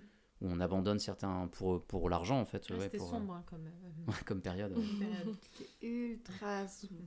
Le tournage aussi était sombre. hein. Oui. Que pour Paul Vord, euh, on, on est là genre non, à part toi. Le Ouais, pauvre. non, mais même, Le à, même à la Delon en César, euh, parce que pour le coup, c'est vrai que Chabat aussi, il s'accorde un petit rôle et pas des moindres, c'est César. Oui. Mais son César est mon préféré de tous. Vraiment. Il est tellement bien, il est tellement bien. La scène avec son buste où il y a un type qui vient et qui commence à, bah c'est Dieudonné d'ailleurs. Ouais, c'est le type qui, qui vient gratter le nez de son buste euh, et qui et se retourne et fait mais genre laissez mon nez tranquille ou un truc comme ça Enfin, c'est tellement drôle Ah Toujours oui, des oui, blagues autour on a- du nez, hein. On n'a pas parlé de la blague Affaire Dreyfus dite par Dieudonné. Ah. que je oui. trouve à, à- avec le Oui. recul que je trouve à mourir de rire. Mhm. Ah ouais, non, mais c'est en revoyant le film que j'ai j'ai j'ai tilté qui disait Affaire Dreyfus. Et déjà, j'ai rigolé parce que la multitude de, de- de jeux de mots que à créer avec des noms. Avec Mais des- qu'en plus ça soit prénoms. Dieu donné qui le dise. Bien Ah sûr. là, Ouais. On accuse le coup. incroyable. Voilà. Ouais, ouais, ouais, ouais. Merci. C'est merci. bravo, oui, Merci. excuse-moi le temps que ça. Le temps que ça monte. Non, c'est vrai, le, le coup de THX euh, me fait toujours Ah ouais, mourir de rire. THX, Ouais. euh, les, les droïdes, Mhm. les, les, les droïdes. Les euh, Ouais. Ouais, les droïdes, c'est vrai. Vraiment, le THX, c'est cet enchaînement, il dit THX pour Panoramique, c'est ah oui, non, je savais que ça sonnait large. C'est vrai que c'est. Incroyable. C'est là aussi qu'on voit que c'est- le cerveau de Chabat qui a 10 000 idées de jeux de mots à la seconde et qui sont drôles et qui justement sont pas du tout oppressifs ou quoi, c'est juste des putains de jeux de mots Mhm. et qui eux, bah, que, que tu aies 15 ans ou 30 ans, bah, tu vas quand même te marrer parce que l'affaire Dreyfus, bah, tu connais ce que... Et il y, a même des- il y a même des gags très visuels à la Zucker et Abrams euh, qui sont en fait pour moi le type d'humour qui vieillit le moins, qui est le plus cinématique possible, avec euh, ben, euh, Obélix qui euh, débarque en disant j'ai la dalle et qui porte une dalle. c'est con mais ça marche, bordel. Mais c'est en ça que c'est très très fidèle à l'humour de Goscinny. Mm, Ouais. Complètement. Et euh, c'est peut-être aussi pour ça que c'est le préféré de beaucoup. C'est que euh, bah, quand, on, quand on lit les Astérix après le décès de Goscinny, ça devient plus compliqué. Uderzo euh, a essayé d'en faire tout seul. Ça n'a pas, été, euh, ça a pas été évident. Et euh, Astérix aux Jeux Olympiques a, a vraiment été fait pour Uderzo. Bon, pour euh, aussi toute l'Europe et pour euh, le succès, mais j'ai plus l'impression que ça a été fait pour Uderzo, contrairement à celui d'un Chabat, qui était à 100% pour euh, Goscinny et qui était très inspiré de son, de son propre humour. Ouais. Et euh, l'un des personnages aussi qui a le plus marqué avec son monologue dans l'histoire du cinéma français, c'est évidemment Edouard Baird, qui en plus reprend, euh, qui en fait à la base, le, le- le- le début du monologue est dans la BD, puisqu'on Oui. lui demande alors, euh, Scribe, est-ce que c'est une bonne situation Oui. Mais il D'ailleurs, répond le- pas du tout la même chose. Il Non. répond pas Non, du parce tout que la le, même le script dans la bande dessinée, c'est Goscinny. plutôt assise Oui. Ah, dis accroupie. plutôt, accroupi, c'est ça. Et en fait, le script dans la bande dessinée, il a les traits de Goscinny. C'est une référence directe euh, et un peu bon enfant euh, à leur euh, collaboration. C'est ça, donc C'est quand même l'un des, meilleurs monologues, hein, je pense que tout, le monde le connaît à peu près. Oui, oui, je l'ai entendu au théâtre euh, la semaine dernière euh, en entier euh, par quelqu'un qui l'a sorti par cœur en impro. Waouh Et qui, et qui l'a- fort. qui- qui l'avait déjà joué trois ans avant, ou quatre ans avant, je sais plus quand est-ce qu'on avait joué ça, et qui s'en souvenait encore, c'était très impressionnant. Et d'ailleurs, ce qui est rigolo, c'est que pendant ce pitch, euh, les plus attentifs auront remarqué Oui. que Idéfix s'endort dans Oui. les bras Oui. de Gérard Depardieu. Ouais. Et bah, c'était pas du tout voulu à la base. Les, en fait. les réactions sont aussi drôles. Ouais, que ouais, ça. il, y a ça, Jam- il y a Euh, Jamel derrière qui, euh, qui ne sait, enfin, au bout d'un moment, il sait plus quoi faire pendant oui, c'est tellement drôle. Non, faut, faut continuer. Faut, continuer. C'est ça. En fait, pendant, pendant qu'il tournait la scène, en fait, le, le chien s'est endormi dans les bras de Gérard Depardieu. et du coup, bah, en fait, ils ont décidé de garder ça au montage. Ouais. Parce que c'était tellement mignon et en même temps tellement drôle que même le chien s'endorme pendant le, le monologue qu'ils ont gardé ça. Et je trouve que c'est assez significatif de, de ce qu'on peut ressentir devant un tel monologue.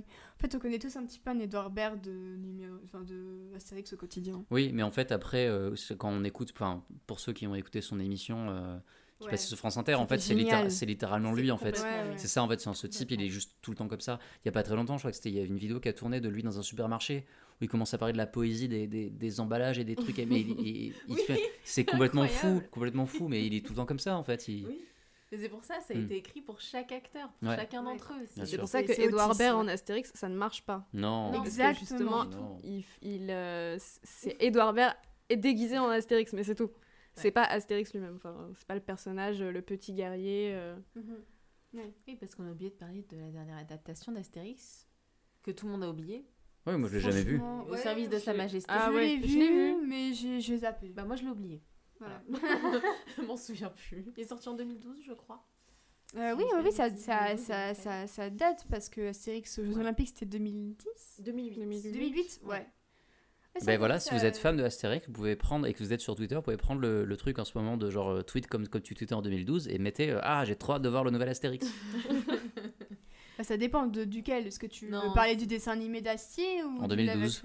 Ah Bah, en- 2012, c'était déjà annoncé le dessin animé. C'était déjà annoncé. Ouais. Il est sorti Incroyable. en 2014 parce que je, je connais un ami qui connaissait un pote qui si avait loin. bossé sur les FX de, de- du film d'Astier. Ok. Donc ouais, c'est peut-être c'est à ok, double ok. sens. Les dieux, c'est euh. 2014. ouais. Ok. Les deux c'est 2014. Ok. Domaine Oh dieux. là. ouais. Oui, donc en fait, euh, Ouais, en termes de production, ça veut dire qu'en ouais, en 2011, c'était déjà commencé quoi. Ouais. Eh ben. Effectivement.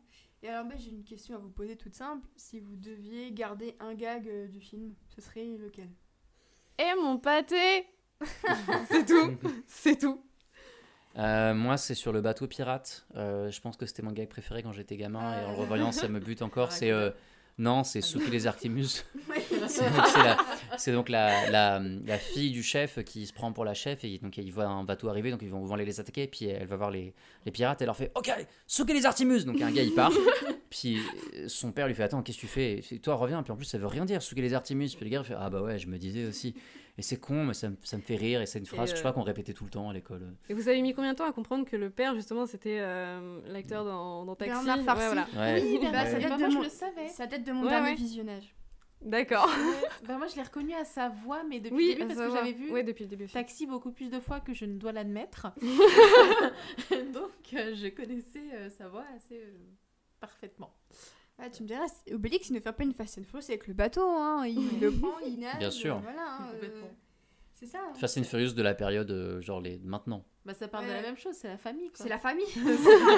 Eh, vous, dites, vous dites ça parce qu'on est, en- en train de boire des Corona.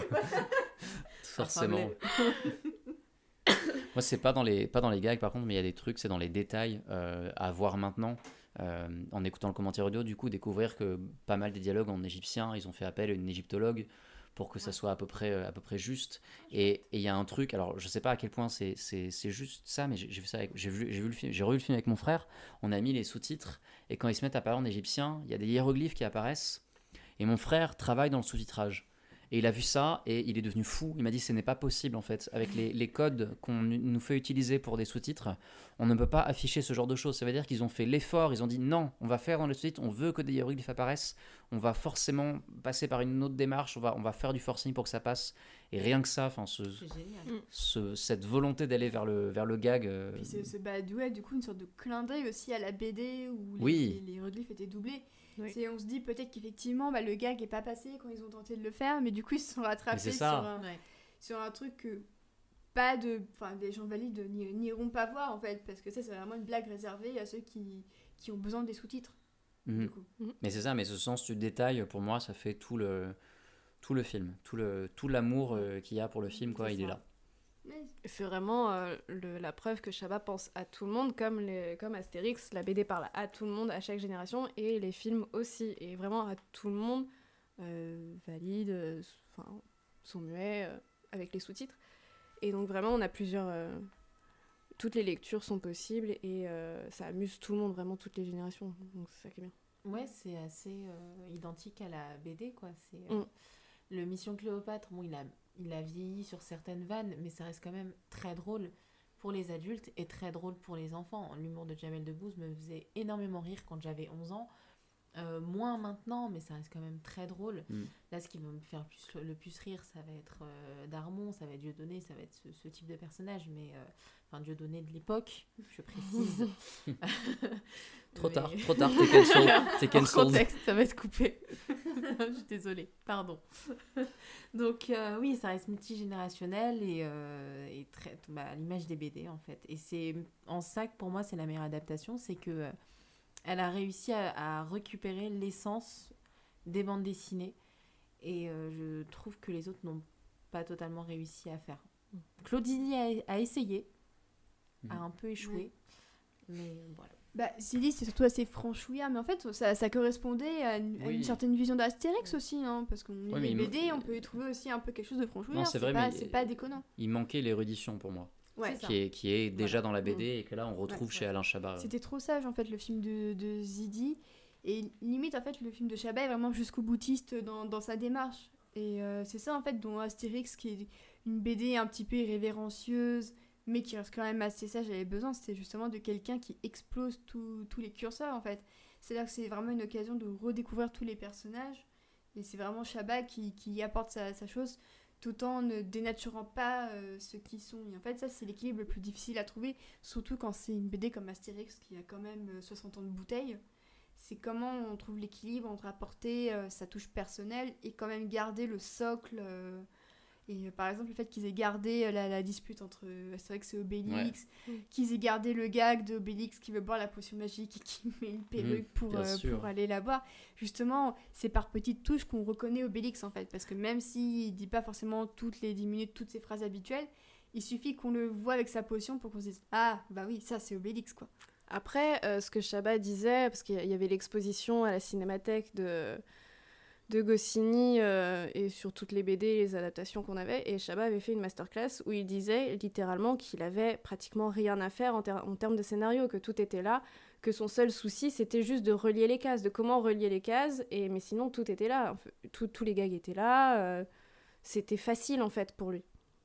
Et d'ailleurs, c'était pour, c'était, euh, c'était aussi pour l'anecdote la, la seule BD qu'il ne voulait pas adapter au départ.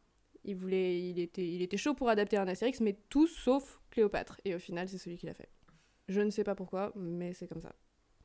Et c'est plutôt réussi, donc euh, tant mieux, tant mieux. Si t'imagines s'il avait adapté une BD qu'il voulait adapter à la base, ce que ça aurait donné. Je sais pas si ça aurait été forcément mieux. ouais. Bah ouais. Là, je pense que la, la contrainte pre- première, c'était euh, j'ai pas envie de faire un film euh, au Maroc euh, avec tout l'argent que ça va Oui, nécessiter. c'est et ça. c'est- Il avait un peu peur du budget, je Ouais. pense. euh. du- Mhm.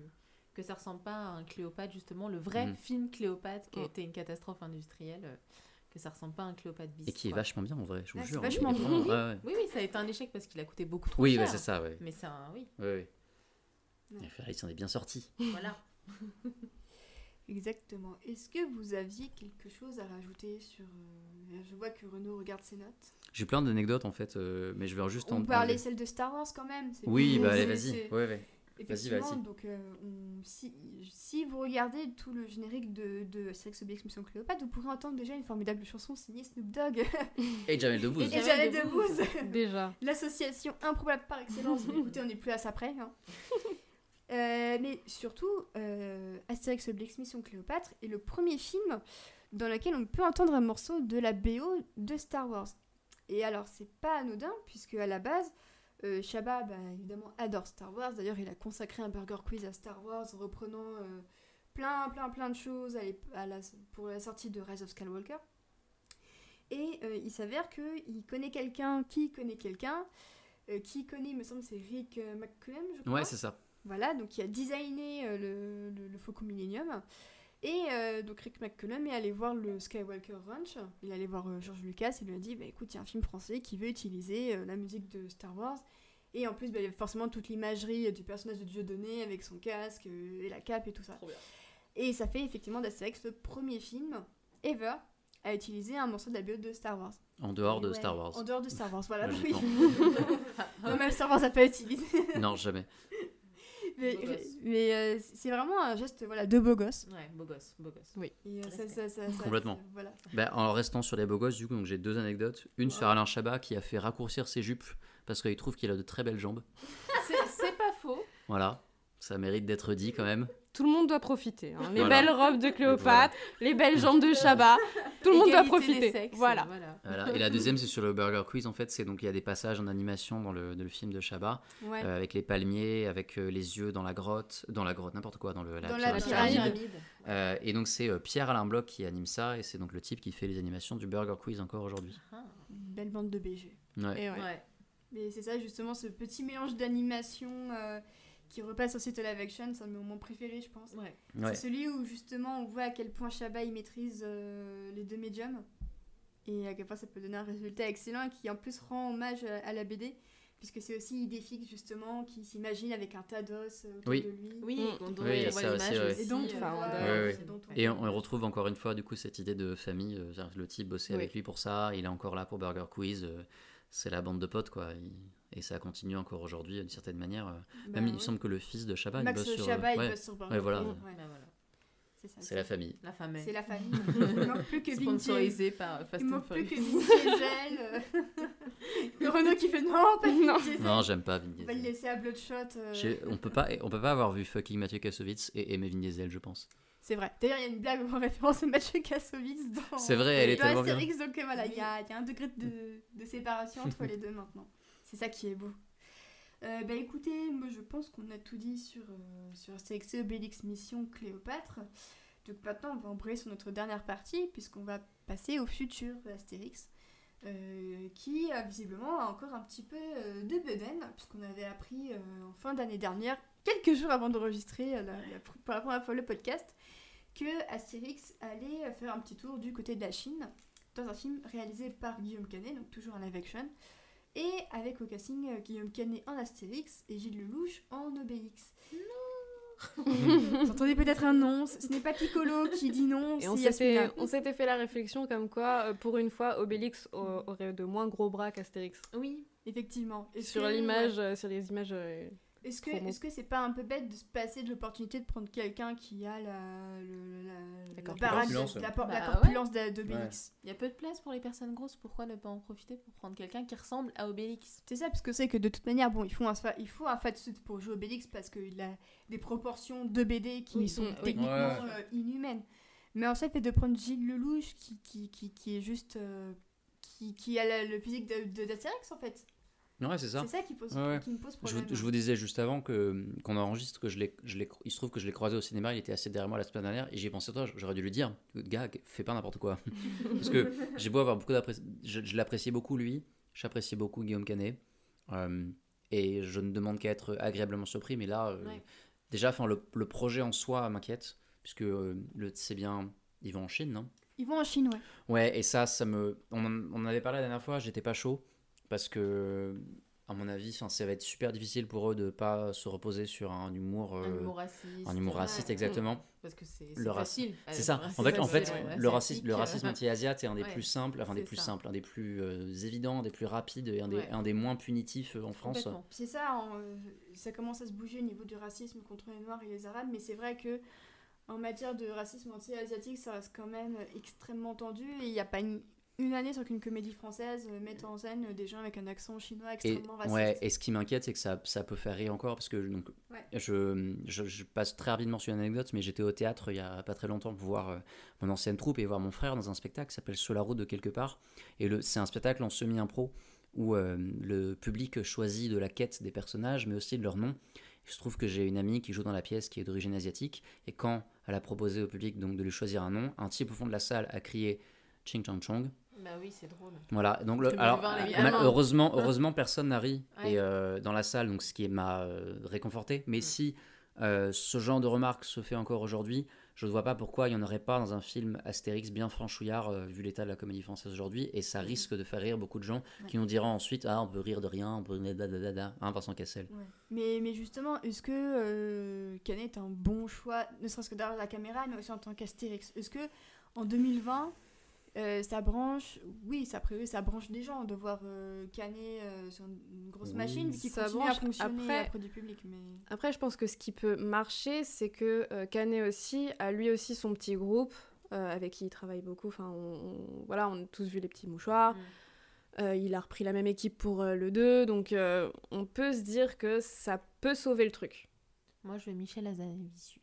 Moi aussi. C'est tout. Ah oui. Personne. Oh, la bonne idée. Ouais. Oui, moi je Bah, D'ailleurs, je suis assez curieuse de voir le nouveau film d'Azanavicius avec Omar Sy, le Oui. prince oublié. Mhm. Parce qu'en plus, c'est vraiment un pitch euh, qui, qui est très très proche d'un film de Disney avec Adam Sandler. Mhm. dans Oui, lequel euh, Oui, il, oui. il racontait des histoires à ses enfants et Mhm. il prenait vie genre euh, pendant la, la romantique justement Ouais. ou des trucs comme ça. Par contre, l'affiche est dégueulasse, je Ouais, trouve. Ouais. ouais, ouais. Mais euh, Howard Shore à la bande-son, donc euh, ça, ça envoie du pâté. À voir. Ah ouais, franchement, je suis grave. Non, mais curieuse. Guillaume Canet, effectivement, je pense que ça. Enfin, je, je demande à être agréablement surpris. Il se trouve que j'aime beaucoup les- la majorité des films qu'il a réalisés, euh, mais est-ce qu'on a vraiment besoin de faire un Astérix qui va en Chine, en fait? Est-ce qu'on a vraiment besoin d'un live Ouais, Astérix? non. Ouais, c'est ce que j'allais poser que déjà, on a, on a eu une bonne qualité avec les adaptations d'Astier, donc est-ce Ouais. qu'on retourne Est-ce qu'on a besoin de retourner au live action? Non. Alors que on pourrait. euh, Enfin, je serais plus enthousiaste à un troisième d'Astier que euh, un live Ouais. action en fait. Ouais, justement, est-ce que c'est pas une régression de, de voir que même si l'Astérix, euh, le secret de la potion magique, a eu un, un plutôt grand succès, hein, Oui. et il, avait, il a bien Et très, très auprès bon, du enfin. public. euh, est-ce que c'est pas une, une régression de, de, de revoir Astérix retourner au cinéma ou est-ce que justement ils veulent Et surtout- capitaliser Et surtout sur retourner sur une adaptation, que là on est, Ouais. on est allé sur euh, une histoire originale qui avait d'autres euh, d'autres intérêts que le petit village gaulois. Vraiment, on est parti sur un. On est sur un. un- comment dire ça? On a une autre euh, dimension en fait, que le petit village a toujours été dans un espace-temps euh, bien positionné. Il n'y a, pas de il y a pas de fin en fait. Alors que là, on pose les questions de la mort, de l'héritage ouais.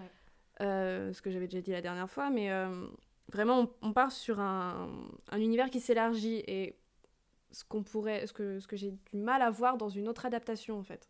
Mhm. Je sais pas pour vous. Et surtout que c'est deux acteurs qui sont déjà âgés, en vrai. Bah, ils, ont, ils ont la quarantaine bien entamée. Hein. Ouais. Sont Ouais. Moi, Astérix, je l'ai toujours vu comme ayant la trentaine, malgré sa moustache. Bah après, euh, Clavier, il avait quel âge euh, dans Oui, le c'est vrai. premier? Euh, ah, Même il Depardieu, il a- 40, Depardieu, peut il avoir avait quel âge 40, dans le premier? Même pas Ah ouais 40, euh, clavier. Si vieux que ça? Ok. Je sais pas. Ouais, pour- Peut-être. Je... Après, peut-être que euh, ils, ont, ils ont toujours un, un esprit gamin, donc ça peut sauver.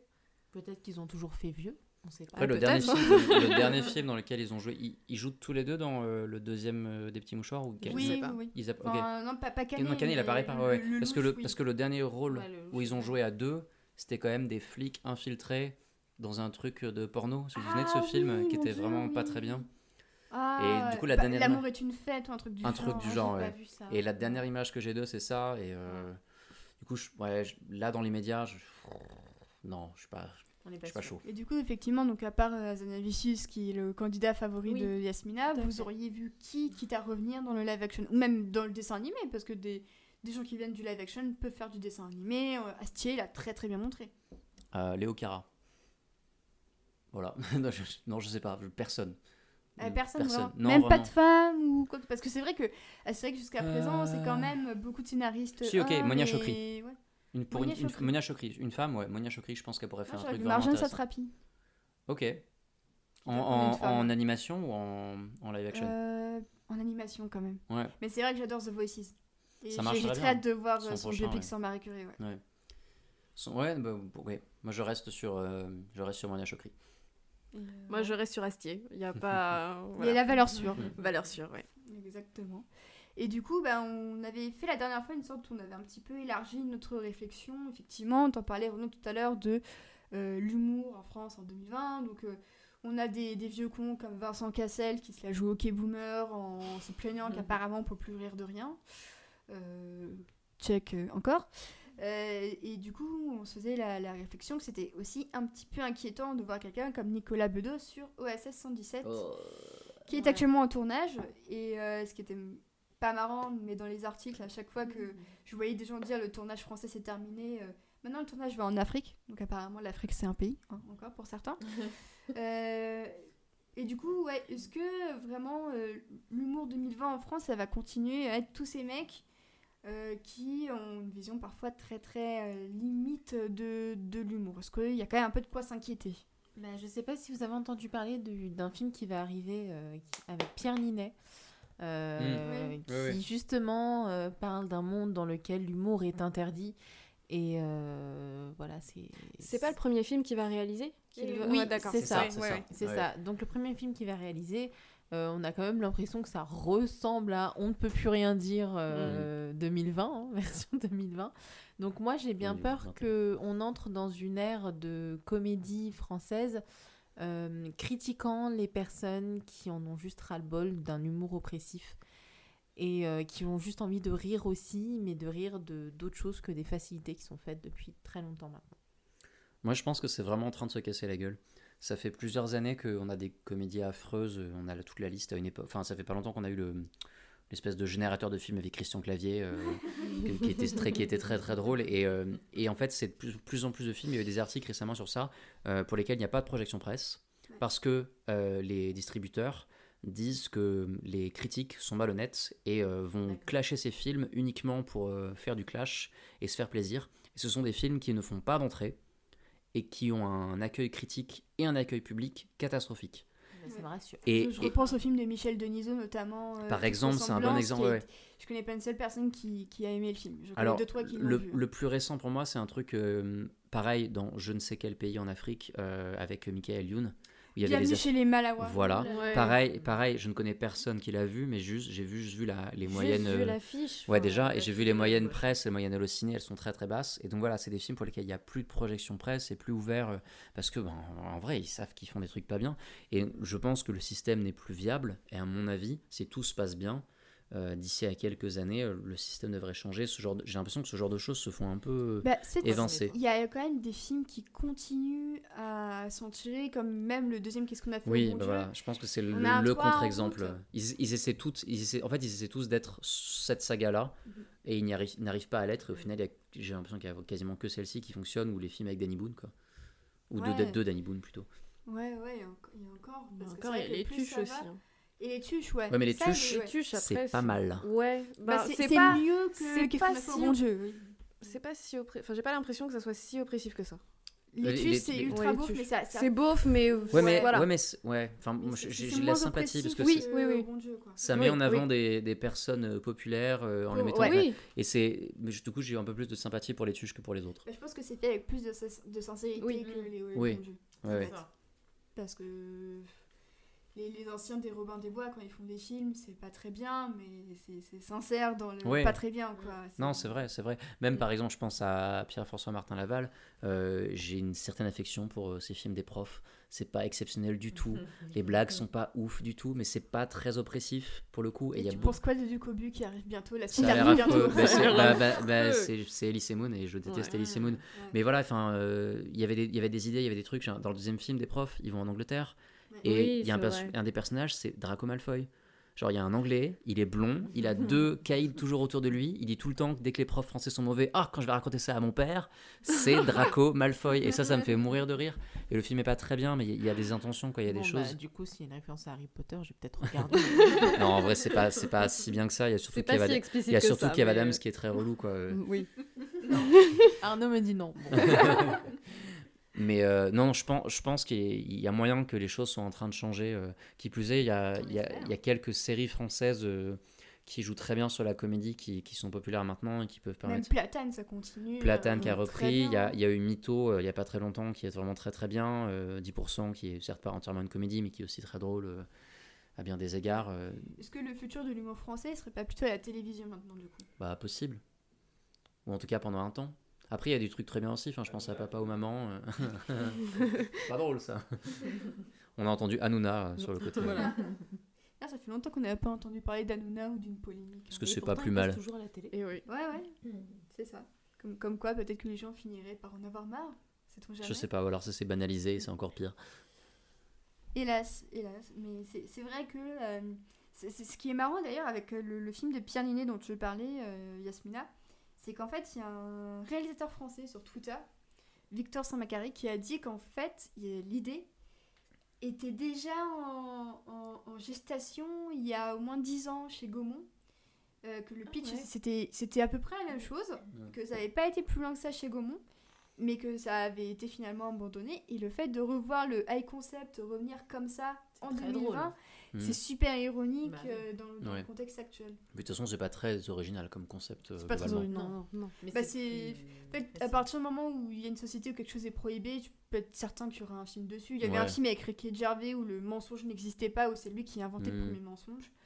Euh, bah, t'avais Jackie au royaume des films et qui Mhm. ça c'est un ça voilà ça C'est un c'est film intéressant pour le c'est coup, un ouais. film très Mhm. intéressant Euh, t'avais euh, Equals où euh, l'amour était prohibé enfin avec un petit film de SF avec Kristen Eh bien, Stewart et, et- Nicolas Hoult Et bien sûr, Footloose, où la danse est interdite. ah ouais, bientôt un film dans lequel euh, respirer est prohibé et voilà. Hmm. À ce rythme-là, c'est ça qu'on va atteindre. C'est euh, Par une anti-Mélanie Laurent. Les vrais auront compris cette blague. oui, j'ai compris cette blague. C'est-à-dire, c'est un très bon film. Oui. c'est un très bon film français. Voilà, comme quoi. Je ne l'ai pas vu. Désolée. Et bah, c'est c'est pas une comédie par contre. hein. Ah bah oui, j'imagine. Ouais, ouais, j'imagine. Il est sorti il y a quoi Il y a 3-4 ans, quelque chose comme Oh, ça Maintenant, un peu plus, je crois. Ouais. Mais ouais, ça ouais. fait, D'accord. ouais, 6-7 ans. Elle a eu le temps d'en faire deux depuis. vite. Oh. Que je n'ai pas vu d'ailleurs. Je recommande euh, Galveston. Ah, il paraît que c'est pas très mal. Et euh, du coup, dernière question sur Astérix. Euh, au casting du nouveau film, vous voyez qui? Parce qu'on parlait d'Esprit de famille de Guillaume Canet. Mais est-ce qu'on pourrait pas un peu ratisser plus large, avoir quelques idées de fancast, pourquoi pas? Je- ils, sont, ils sont tous plongés dans une grande réflexion. pas que j'oublie de pas couper ça au montage. Euh, Tsui Arc. Ouais. Ouais, voilà. Ouais. Ça se passe en Avec- Chine. euh, je vois. référence à Détective D qui se pointe à un moment donné. euh, Exactement, exactement. voilà, un team-up euh, Astérix Détective. Détective D. Ouais. J'en ai aucune idée. Aucune idée. Bérénice Bejo en Falbala Puisque ce sera par Michel Azanavicius. mais- Moi, du coup, je me posais la question, genre, est-ce qu'ils va- ils vont pas réussir à caser Cotillard dans un rôle On parlait la dernière fois, Ah, forcément, genre Cotillard, forcément. Raphaël Bala. Oui. Parce que c'est vrai que Cotillard fait très peu de comédie bah, depuis que les Américains ont découvert que ça Non, ou pièces. Cotillard dans La femme du chef. Oui, la femme Oui, du chef, femme chef. dit la dernière Beaucoup fois. plus que ouais, bien. ouais, ouais. La femme Bravo. du chef. Grande ça. gueule, parfait. Et en, et en chef, du coup. Hmm. hmm. Bah, en fait, en chef. euh, Robert Ospian. On est les deux Ouais. seuls à avoir compris cette blague. Bah, c'est un, c'est un comédien français et C'est un scénariste scénariste français. qui, qui, qui a joué dans quelques courts-métrages aussi. et je pense qu'il a, euh, il a la carrure euh, pour Et il faire. a les euh, blagues de Daron. qui- Ouais, exactement. Moi, je veux bien Dominique Pinon. Ah, j'avoue, bien ouais, bonne idée. Ouais. Super idée. Pourquoi pas? C'est vrai que Dominique Pinon, c'est un très bon acteur que vous avez notamment pu voir chez Jeunet, notamment dans le dernier Alien. Il a joué aussi dans la saison 2 d'Outlander. Ouais. Voilà, grand écart. euh, Ouais, ouais. Il jouait qui? Il joue l'apothicaire dans Outlander. Oh dans la saison 2 quand ils sont à Paris. D'accord, oui, à Paris. Oui, Ouais. oui. Et ben voilà, Oui, c'est- oui, c'est- parce qu'il y avait enfin des vrais Français. Enfin, Oui. dans une série américaine.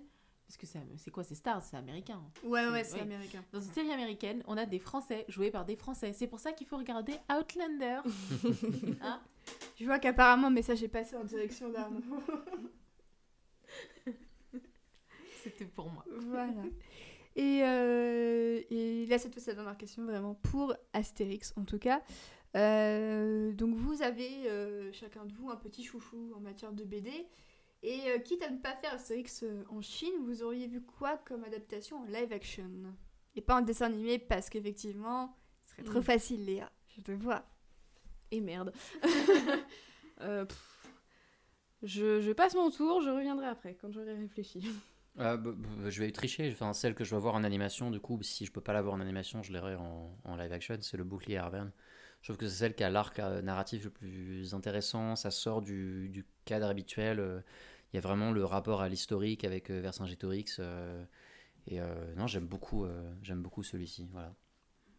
Alors moi je pense à l'adaptation de mes cauchemars plutôt.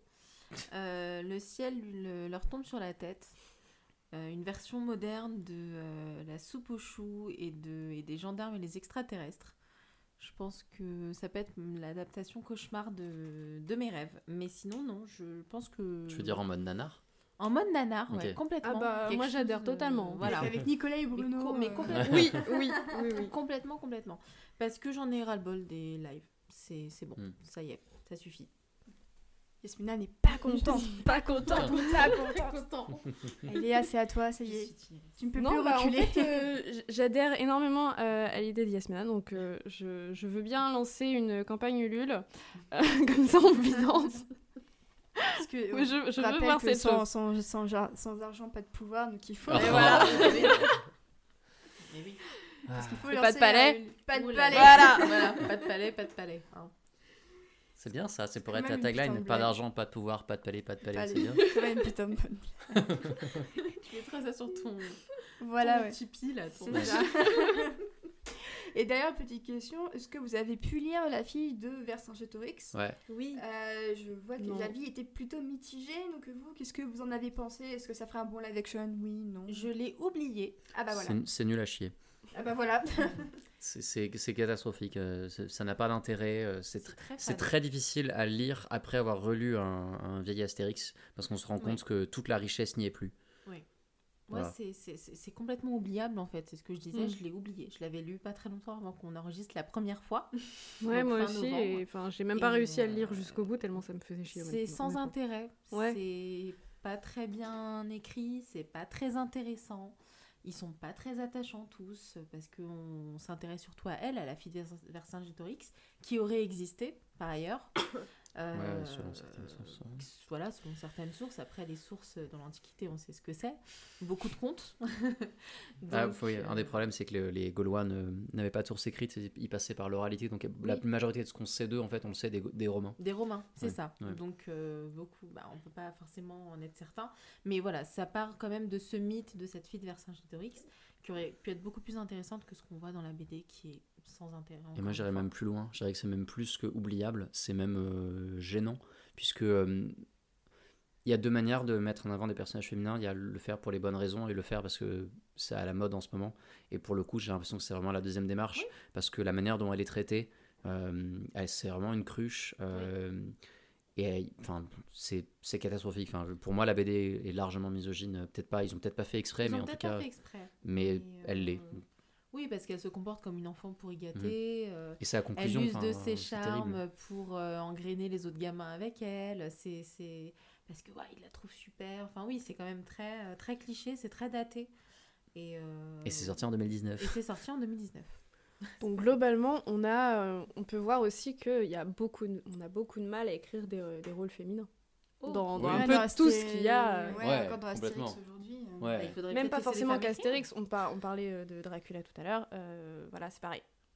Les, les personnages Ah oui, oui. euh, c'est pas pareil. voilà. Non, non, Oui, mais non, d'accord, mais non, dans le dans, le contemporain, dans le contemporain, vraiment de, même en 2019, Oui. on a encore du mal à écrire des rôles féminins. Mais, mais sur, pour revenir à ce que tu disais tout à l'heure, en fait, sur les questions d'héritage et de rupture au sein d'Astérix, Ouais. ben, c'est le truc euh, qui était intéressant et qu'on voyait venir à des kilomètres, mais qui était quand même intéressant dans le deuxième film de Astérix. Oui, mais c'était pas gênant parce qu'au final, on l'a traité et on Ah, justement, je dis que c'était bien. Justement, que c'est justement c'est un cas, euh, un cas qui montre que c'est possible et que c'est peut-être vers ça qu'il faut aller, que Mm.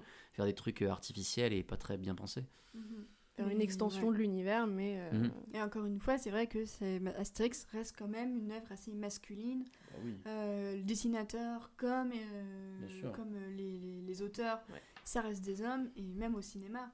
Bien Je sûr. pense qu'il n'y a pas une seule femme qui a contribué au scénario ou à la caméra à un film Astérix. Mm. Et ça s'en ressent parce que même avec tout l'amour que j'ai pour Mission Cléopâtre, ça reste quand même un film de, de mecs. Bien sûr. Ça reste un film de, Dude- de Dude Brose et où euh, Cléopâtre est clairement bon, elle est sculpturale, c'est Monica Bellucci.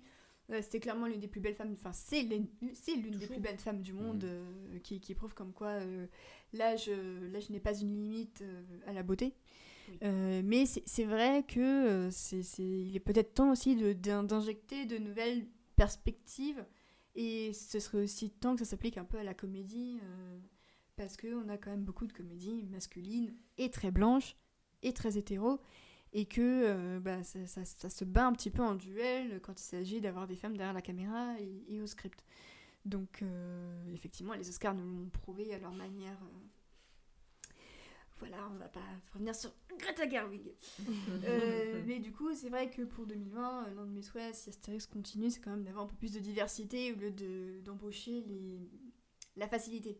C'est ça en fait le souci, c'est que depuis euh, Mission Cléopâtre ou Prendre Alain Chabat, c'était à la fois effectivement entre guillemets facile parce que le mec est drôle de base, qu'il a un humour ultra référencé et ultra euh, compréhensible de tous. Euh, c'est quand même que c'est beaucoup la facilité, c'est beaucoup les films pour l'argent, c'est beaucoup les films. Euh, je repense notamment au réalisateur d'Astérix chez les Anglais, c'est celui qui avait fait Le Petit Nicolas. Mm. Et Mhm. c'était quand même, c'était mignon, mais c'était très sage. Et du Oui, coup, Mais la, la question qu'on peut se poser aussi, c'est est-ce que Astérix Mission Cléopâtre aurait été le même euh, si, par exemple, euh, Chantal Lobby, pour prendre dans les nuls, aurait, avait, avait réalisé euh, Ouais. ce film? Est-ce que ça aurait Ouais. été la même chose? Ouais, même, même juste écrit, parce qu'en Oui, même juste écrit. Je pense que ça aurait fait une, une énorme différence. C'est clairement, on voit dans, même dans les petits rôles, genre elle, il y a quand même ce tacle, on n'en a pas parlé, mais il y a ce petit tacle où c'est elle qui soulève Oui. menu, Ouais. menu- menu Big Mac Plus, Oui. qui est derrière un menu qui n'existe plus. Donc voilà, cette, cette blague est une antiquité. Et on voit que voilà, il y a clairement un, un petit. un- une petite blague sur le fait que bah, c'est une femme qui sait soulever des, des charges ultra lourdes. Oui, Voilà, tout d'ailleurs, on se moque d'elle. D'ailleurs, on Se moque d'elle. se de sa gueule au Oui. début, voilà. Et euh, donc ça serait bien que ça arrête un petit peu de se foutre de la gueule des femmes et que justement les mettent un peu plus en avant parce que voilà quoi. Après, ce qui est bien aussi, c'est que. hum, Enfin, ce qui est bien, c'est que quand même, les personnages masculins, même s'ils sont très nombreux, ils sont tous euh, ridiculisés Mhm. ou euh, idiots. Donc, euh, il y a ce côté-là aussi où. euh, Bah, César, peut- de base ouais, César, c'est un peu la base. masculinité mise à l'épreuve d'une femme euh, qui, la- qui, qui décide de, de, de contre-attaquer face à, face à sa masculinité toxique en quelque sorte. hein. C'est c'est tout con mais Oui, c'est ça, c'est une fierté mal placée. euh. c'est ça et puis c'est c'est justement quand sa fierté est remise en place que là il se pécho en fait. C'est ça qui, Mm. qui est intéressant. Mhm. En tout cas dans, euh, C'est dans ça le secret, les garçons. Il faut que vous vous preniez des humiliations publiques. Donc, vous- donc, vous- donc c'est ça. Donc il faut que vous fassiez construire un palais. Ouais, que ouais. ensuite en vous trois êtes- mois. c'est trois trois En mois. trois mois. Ensuite, il faut que vous essayiez de le détruire, Oui, Ouais. que ça foire, puis Ouais. que vous reconnaissiez vos échecs. c'est ça. Et Mais là, c'est ça. Mais c'est ça, c'est un super facile, voilà. En fait, mais y a elle- rien de enfin, plus simple. Mission Cléopâtre, c'est comme un super film sur l'humilité que tu te prends dans la tronche euh, quand, quand t'as quelque chose de plus fort en face, que- en face de toi, quoi. C'est que jusqu'à un moment donné, ça sert à rien de lutter parce que tu vas quand même perdre. Et quand ça, t'en sors plus grandi, quand t'acceptes tes erreurs et que tu t'es gouré, plutôt que de t'enfoncer dans ta bêtise à vouloir détruire euh, euh, tout ça. C'est beau ce que tu dis. ouais, c'est beau, beau. Bah non, mais j'aimerais bien. J'espère que Todd Phillips t'entendra. Bah non, il est occupé à vivre dans une société, attends, Ouais. il peut pas tout faire. voilà, désolé à Todd Phillips, je pense qu'on l'a un peu rhabillé pour l'hiver aujourd'hui, mais...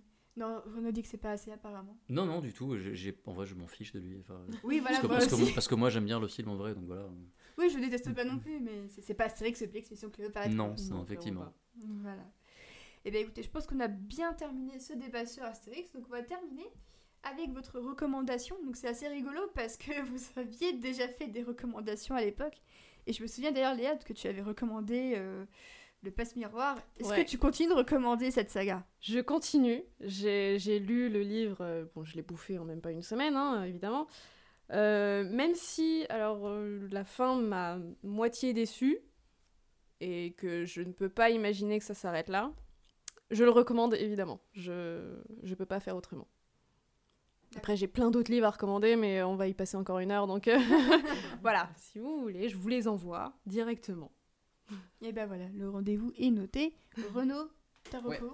Euh, deux très rapidement, euh, je vais recommander un film de 1966, un film français qui s'appelle euh, Le Roi de cœur de Philippe de Broca, qui est surtout connu pour des films d'aventure. euh, de KPDP. c'est ça, et, et en fait, c'est en fait, c'est en gros, c'est des Tom Cruise avant l'heure, mais celui-ci pas du tout. Celui- Mais j'adore Tom Cruise. mais c'est littéralement ça, c'est des films enfin, en tout cas bref, on s'en fiche. C'est des films qu'il a fait, c'est des films Tom Cruise avant l'heure. Mais celui-ci, c'est une comédie euh, très humaniste sur la guerre. Ça parle d'un soldat écossais qui euh, doit, euh, qui cherche, alors je sais plus s'il cherche des infos, il doit trouver des infos, mais il arrive dans une ville française pour échapper aux Allemands et il veut prévenir les gens que ça va péter. Sauf qu'il n'y a plus personne. Il reste que, en fait, tout le monde est parti. Il reste que les gens d'un asile de fous. Et donc, il passe le film avec des, des fous. Et c'est absolument délirant. C'est une espèce de mise en abîme de toute l'absurdité de la guerre. C'est vraiment très drôle et très touchant. C'est pas un film super connu, mais il a été restauré il y a quelques années. Donc, je voulais recommander ça. Et euh, je voulais recommander très rapidement euh, de me suivre sur Twitter parce que je vais avoir une pièce de théâtre qui va bientôt euh, arriver au théâtre. Euh, voilà, mars-avril, c'est en préparation. Donc, si vous aimez. euh, Merci. si vous aimez euh, le- les trucs qui ressemblent à du Pixar et, et que vous aimez un peu les comédies musicales, on va dire que c'est un peu entre les deux, euh, mais plus pour les adultes, euh, même si ça vaut, ça marche aussi pour les. Enfin, c'est visible pour les enfants. Donc, euh, suivez-moi sur Twitter, euh, j'en parle tout le temps. Voilà, et aussi pour ces fabuleuses critiques sur, euh, sur Cinématrack. Voilà, c'est moi qui l'ai dit. Donc t'as pas, t'as pas à contester quoi que ce soit, c'est moi qui l'ai dit. Et du coup, Yasmina, ta reco? Bah, j'avais déjà des recos datés au dernier enregistrement. Donc là, c'est encore pire. Euh, bah, moi, j'avais euh, recommandé euh, The Boys sur Amazon Prime, qui a été diffusé l'été dernier. Et donc, qui raconte l'histoire de sept super-héros aux États-Unis, euh, qui sont des superstars, tout simplement, qui sont aussi euh, des vrais objets euh, marketing et en fait on y voit une très grosse critique de l'Amérique capitaliste telle qu'elle pourrait aller en fait avec ce type de personnage. Donc c'est très violent, c'est très intéressant, les personnages sont assez géniaux. Euh, les fameux boys qui euh, justement affrontent ces super-héros-là sont incroyables. Donc euh, voilà, Reco à fond à fond, Karl Urban est génial là-dedans d'ailleurs. Et voilà, donc c'est à voir. Et rapidement, l'autre co que j'avais, c'était la vidéo de Mea sur Astérix aux Jeux Olympiques, qui dure une demi-heure, qui est sortie il y a quelques années maintenant, et que j'ai dû voir deux fois. C'est tellement riche, il y a tellement de choses hallucinantes qui sont dites. Euh, sur le- les coulisses du tournage, Euh, il y avait Mélissa Torio qui avait filmé aussi quelques trucs. Je crois que c'est là qu'elle a rencontré Jamel Debbouze euh, pour l'histoire et tout ça. et que maintenant, bah, il- ça, ça fait des heureux au moins ce film, ça a créé un couple. euh, voilà, félicitations. Et je, je tiens à, à dire merci pour cette vidéo parce qu'elle m'a bien aidé pour mon article. Et oui, vraiment, la moitié de mon article, c'est pratiquement Ouais. des infos de cette vidéo en fait. Donc merci à Mea. Oui, que, merci, euh, merci, merci. c'est- les images d'archives euh, qu'il arrive à trouver sont assez euh, dingues. Et euh, ça a clairement bousillé Benoît Poulvord. C'est aussi euh, intéressant de voir euh, ce que ça a pu faire à une seule personne qui est sortie juste épuisée d'un tournage qui a été un enfer pour lui. Ouais, effectivement. Euh, plus euh, tout ce qui s'est passé sur le tournage, effectivement. Donc il y a eu des soupçons de proxénétisme. euh, des, des petites choses joyeuses comme ça, très astérix friendly. Tout ce qui est hein. drogue, euh, tout ça. Familial. Ouais. Ouais, c'est très familial. Effectivement, c'est ultra familial. Moi, je vous avais recommandé à l'époque l'album de Vampire Weekend, Father of the Bride. Et en fait, entre-temps, bah, l'histoire a été plutôt mignonne puisque mon copain m'a offert le vinyle pour nos deux ans. Et je crois que Renaud, euh, Renaud était là, je crois. Oui, j'étais là, j'étais là, on cherchait leur casque-pied. Je, je- Ouais, mais ça, attends. Oui, voilà. On a, on a collaboré. Peut-être une petite collo- collaboration entre, entre les deux pour me faire plaisir. C'est très gentil. Merci beaucoup. Du coup, bah, je recommande toujours autant cet album qui est absolument euh, formidable, qui ne cesse de, de- de- de- de- d'évoluer dans ma tête euh, en mieux. Et euh, rien qu'au niveau des compos, je trouve que Ezra Conning est un des meilleurs songwriters actuels. euh, avec entre autres euh, Alex Turner de Arctic Monkeys que, Ah. je, que je tiens en, en très très grande estime à ce niveau-là, même si musicalement, on- peu importe ce que devient Arctic Monkeys, je trouve que au niveau des textes, rien qu'à étudier les textes, on, c'est un vrai régal. Euh, donc je vous recommande toujours autant euh, Vampire Weekend. Et euh, je vous recommande aussi, euh, toujours sur Amazon Prime décidément, euh, la série The Marvelous Mrs. Maisel. C'est une super série qui se, dénoule, qui se déroule fin années 50 et début années 60 euh, à New York. C'est une femme qui s'est plaquée par son mari qui décide de devenir comédienne de stand-up. Et du coup, bah, on va suivre un petit peu euh, son quotidien, donc entre ses enfants, euh, son divorce, ses nouvelles amours, sa famille ultra envahissante, et justement sa nouvelle carte de stand-up avec euh, les hauts, les bas, le public qui est pas du tout réceptif à ses blagues et les autres qui sont totalement hilares. Enfin, c'est vraiment très très bien écrit. Ça parle très bien de sexisme, ça parle bah, effectivement aussi pas mal de racisme. J'en suis à la saison 3, effectivement. C'est un sujet qui est pas mal abordé. Euh, le casting est vraiment top. Euh, et, euh, et vraiment, c'est un, un petit bonbon. euh, c'est des, des saisons assez courtes, c'est c'est 10 épisodes de 1 heure. Je crois que la, la première saison et la troisième, c'est 8 épisodes, donc ça va encore plus vite. Et vraiment, j'ai eu un gros gros coup de cœur pour cette série. Et même si je la vois pas durer 10 000 ans, rien que parce que l'un des personnages principaux, il, il meurt en 66, donc euh, je sais pas du tout comment ils vont s'en sortir. Mais ça prouve clairement que la série, elle puise vraiment dans le réel, dans les vrais comédiens qui ont existé pour, euh, pour accompagner son héroïne. Donc euh, vraiment un gros gros coup de cœur euh, que, je, que je ne saurais que trop vous recommander. Voilà, Ouais, je l'avais ajouté à ma liste et je l'avais toujours pas vu, donc euh, Ouais, non, je vais me lancer. c'est vraiment très très bien. Vraiment, Très je, bien. je- je recommande. Et euh, donc euh, le temps que euh, le, le montage soit fait, ce sera déjà passé, mais je tiens à dire que je reviens chez Blockbusters, chez l'ami Frédéric Sigrist, ça se passera jeudi l'enregistrement, et j'y parlerai des comics Walking Dead, et non pas de la série, parce que la série n'existe pas, mais juste des comics de... oui, oui, euh, oui, de Robert Kirkman, qui, euh, qui, était, qui a beaucoup contribué au genre du zombie, mais avec quelques limites. Et euh, du coup, j'ai assez hâte de faire ma rentrée euh, chez Blockbusters. Et évidemment, je posterai tout ça sur, sur les réseaux sociaux, puisque ici, on aime beaucoup Blockbusters. Et notamment, Oui. euh, voilà, c'est c'est une émission qui fait du bien à la pop culture. Et euh, je crois qu'en plus, les invités ont l'air top. Je crois qu'il y aura Dedo en plus, hein, vraiment. Surprenant. Ouais, surprenant. Mais il est très cool, hein, on a fait l'émission Tim Burton ensemble, il est Ouais, très ouais. très Vous avez cool. pas fait Game of. Thrones aussi? Si, mais on n'était pas ensemble, je crois. Parce que l'émission Game of Thrones, c'était trois rosters euh, Ok, il y avait différents. trois ce- tables différentes. Il y avait trois tables différentes. Ouais. ouais. Donc voilà, donc euh, bah, autant vous dire que l'année 2020 commence plutôt bien. Mhm. Et donc euh, bah, on a fait enfin l'épisode d'Astérix. Et euh, bah, du coup, le prochain cap, il sera fixé sur les musicals. Donc on rappelle très, on rappelle très vite le programme. On va d'abord parler de Cats, on va ensuite parler de Mamma Mia et ensuite des Misérables. Donc autant vous Oh dire là que là. Vous allez devoir regarder ces ça. symptômes. oui, oui, oui. Mais attends, j'ai déjà vu Cats, hein, je vais voir deux films de Tom. Jellicle Cats. Jellicle Cats. Ah, Mais ça va être très intéressant, Cats, parce que du coup, euh, on, on va aller au-delà de c'est nul et c'est moche en fait. On va vraiment parler de crunch. Mhm. Euh, on va parler vraiment des, des plus grandes figures du, de- du musical, genre Andrew Lloyd Webber, son Mhm. influence et tout ça. Vous allez parler de Euh, T.S. Eliot Oui, c'est prévu aussi. C'est prévu aussi. Mais vraiment, euh, Cats, pour le coup, on n'a juste pas voulu aller dans le c'est nul, c'est moche, Mm. euh, bye. Il y a plus de choses à développer autour de ça et c'est pour ça que j'ai vraiment très hâte d'enregistrer euh, tout ça. Et, euh, et après le cycle musical, on, on rappelle qu'il y aura un petit hors-série sur trois films de Denis Villeneuve qui n'en est pas à son premier coup d'essai quand il s'agit d'adapter. Et pour la première fois, et Renaud sera là d'ailleurs, C'est vrai. on parlera d'une pièce de théâtre. Donc autant vous dire que là aussi, ça risque d'être assez prometteur.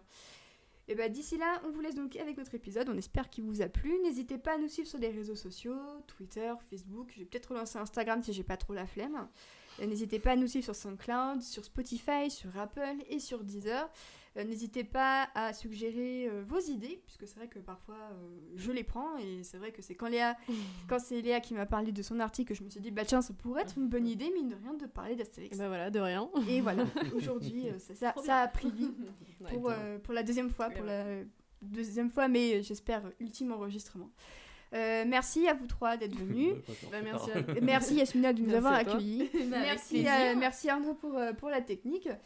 Et, euh, et Et la d'ici là, bah, on vous souhaite un excellent mois de janvier. À très bientôt. Ciao. Salut. I knew that I wouldn't. I feel good. I knew that I wouldn't. So